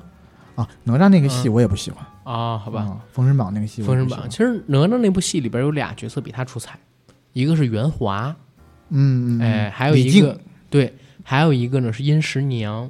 就是石榴姐演的那个岳仙丹演的。嗯，啊，那部戏里边石榴姐的挺感演技动的非那常个好是的，那对个对，啊因为她好像有一季就叫母子情深，石榴姐演的就是哪吒的妈妈是吧？，对，殷十娘，嗯，对，所以嗯，她当年其实挺可惜的，她如果留在 TVB，我觉得可能不会迎来罗嘉良的全盛时代，嗯，对吧？因为她如果留在 TVB 的话，应该你像《创世纪》《天地男儿》这样的戏，可能要有她一份儿了，或者说《天地豪情》这样的戏有她一份儿了，但是也有问题啊，就是它是一只居不住的鸟。你让它真的踏踏实实在 TVB 拍戏的话，这也不符合张卫健做人的标准跟原则，嗯，对吧？他肯定有更广阔的空间要走出去而。且谁让那个时候人家欺负到头上来了呢？对说出那种话，他对也是个有对嗯骨气的人。哪怕不有欺负，风我觉得骨可的能也老留艺不术太家住。而且他留的 TVB，我觉得真的就被限制住了。嗯，就那你到现在，你想做谁呢？想你想变成现在的刘家良吗？对吧？因为他可能 TVB 的剧再火，在大陆它都是有限度的。嗯，嗯，他可能充其量就变成黎耀祥式的人物。我觉得李耀祥应该不会，他毕竟火的比李耀祥早。李耀祥就是，嗯，刘醒哥他可能最差的地方就是他火的太晚，他正好火在 TVB 最后的那么一个小高峰上边儿，对对对，所以他人气在大陆实际上没太做起来。但是张卫健呢，他有点像是罗嘉良那个年代就是走起的那批明星，是赶上那波最大红利的。然后他来到大陆，又把自己人气做到更大的那种程度了。因为 TVB 的剧还是刚才那个说法，他在大陆再热播，也不是八三版《神雕》了，九十年代的时候或者两千年代的时候，嗯，对吧？它还是有一定的限制的。你看罗嘉良现在也是到各地去跑商演啊，去剪彩，去做演讲，但是他因为在大陆有火爆的剧，所以一切都是最好安排了。如果他真的想挣钱，我我觉得他其实可以接一些代言，然后配合着一些抖音或者快手的段子去发。张光幺零幺啊，不是啊？哦啥？你刚才说啥？张光幺零幺，那是什么呀？生发水啊，啊，不是不是，因为他已经是光头了，嗯除非他突然长出头发来。但是我觉得他，比如说可以做这种贝瑞甜心这种类型的，就是平价消费品的代言，我我觉得真可以，是因为他其实，你比如说现在贝瑞甜心它的主力的消费市场是在一二线城市，但张卫健有非常非常强的下沉市场的带动力，嗯前提你得找一个能让这些市场变现出来的东西。现在老一辈儿的香港艺人，我自己会觉得啊，嗯他呢是有市场的，但是他的市场呢，不是那种特别容易能掏钱的市场，你比如说，他真演一电影，三四五线城市他有很多受众，但是这些人不太会为了他花钱走进电影院。但是你说他拍一网大，嗯，很多人愿意为了他，然后掏个哎几块钱呃不掏钱啊看个广告，啊，是吧的是，然后去看这个东西。但是我说，如果他作为一个平价消费品的这么一个代言的话，其实有很多人认的呀，对吧？就是关键是看你你比如说他和贝瑞甜心合作，怎么把贝瑞甜心嗯拉到四五线市场上边，然后去弄，但是这又有一个悖论，嗯，他一旦他做了这个消费品的这个代言人，他就失去了一二线市场。对，而且对，而且贝瑞甜心也失去了一二线市对场，，没错，所以没办法，他只能找刘宇做代言。嗯，你说而且你说多巧，刘宇，我真惊了，我靠，对，这就是你，然后简直就是我，就是你知道你吗？？就是你是是我是， 我本来我本来不喜欢任何的偶像明星流量，但就是他唯独刘宇还可以忍受一下。不是非常好。哦，very good，啊谁让我们有缘分，嗯对吧？是，这名字跟我太像了，嗯， 所以实在是没办法。不过咱们说回张卫健，其实咱们今天真的聊了好多他的东西，虽然比较散，嗯，但是因为我自己觉得张卫健，你很难系统化的去聊他，因为首先关于他的这个生平的经历啊，什么乱七八糟的东西啊，就是你看各种营销号早就带过无数遍了，包括他自己上《超级演说家》都讲过好对多自己遍也了。自己讲过，对，但是我们讲的这些，实际上是我们看到他剧的那个真实的反应。我们回顾了我们自己觉得最有意思的那些电影跟电视剧，都是他出演的。然后我们发现，可能 A D B 我稍长几岁，但是在我童年的时候，正好是他电视剧的最高峰期，真的是覆盖了我六岁到十四岁这八年的整个区间，嗯，对吧？所以对于他有好多的记忆，然后几乎是说不完的话题。未来呢，也是希望他能够像我刚才说的一样，有一个美好的后半生。觉得还是希望他以后还能有好的作品面世吧，嗯可以给大家再来带来欢乐。是啊不强求，但是会有。对，嗯而且我也觉得，嗯，可能张卫健老师还能再去拓宽一下这种正剧，因为我看现在看他正剧真的演的比较少，是不是他年龄到了以后可以去看看正剧是不是能演一下，演一些什么政协委员，演一些什么市长、村官，说不定能火呢。军人他好像没太演过，正经的军人没演过，嗯，对吧？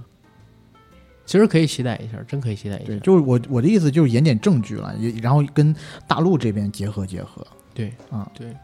毕竟在就是电视剧里边火了那么多年，其实我敢说，中国有几亿人都知道他是谁。他要拍一个电视剧的话，还挺有影响力的，但是得碰上好题材，适合自己的。嗯，对吧？总之祝福他吧，祝福他。然后我觉得我们今天节目可以做到这儿了吧？嗯，然后做个广告，想加群的朋友呢，加 J A C K I E L Y G T 的个人微信，让他拉您进群，和我们一起聊天打屁。然后我们现在呢也建立了岭南群、北京群和上海群。如果您是以上地区的朋友们，比如说北京、上海，然后广西、广东、福建、三亚这样城市的朋友，欢迎在加我的时候呢说一声你们是哪个城市的，我们把你拉到特定的群，对吧？然后大家呢可以多组织一些线下聚会、线下活动，然后我们呢也有可能在地方组织一些什么观影团呀、什么线下派儿，包括我跟 AD 有可能出差到那儿的时候，咱们办点儿听友局一起吃饭，嗯哼。啊，然后其他的城市的听友群呢，我们也在陆续的开放当中，反正欢迎大家加我们了，以后会有越来越多的线下活动。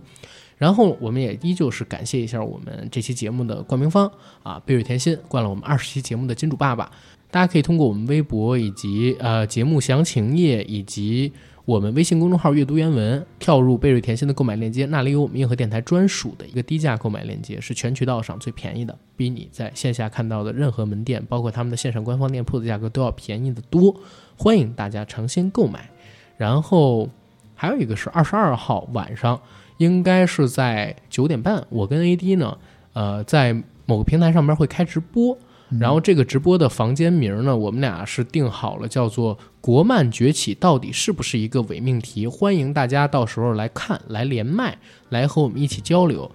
嗯然后具体的这个时间、地点，还有嗯房间的信息，我会写在我我们这期的微博和公众号里，欢迎大家到这两个平台上面去获取啊。然后在二十二号那天晚上多跟我们聊一聊，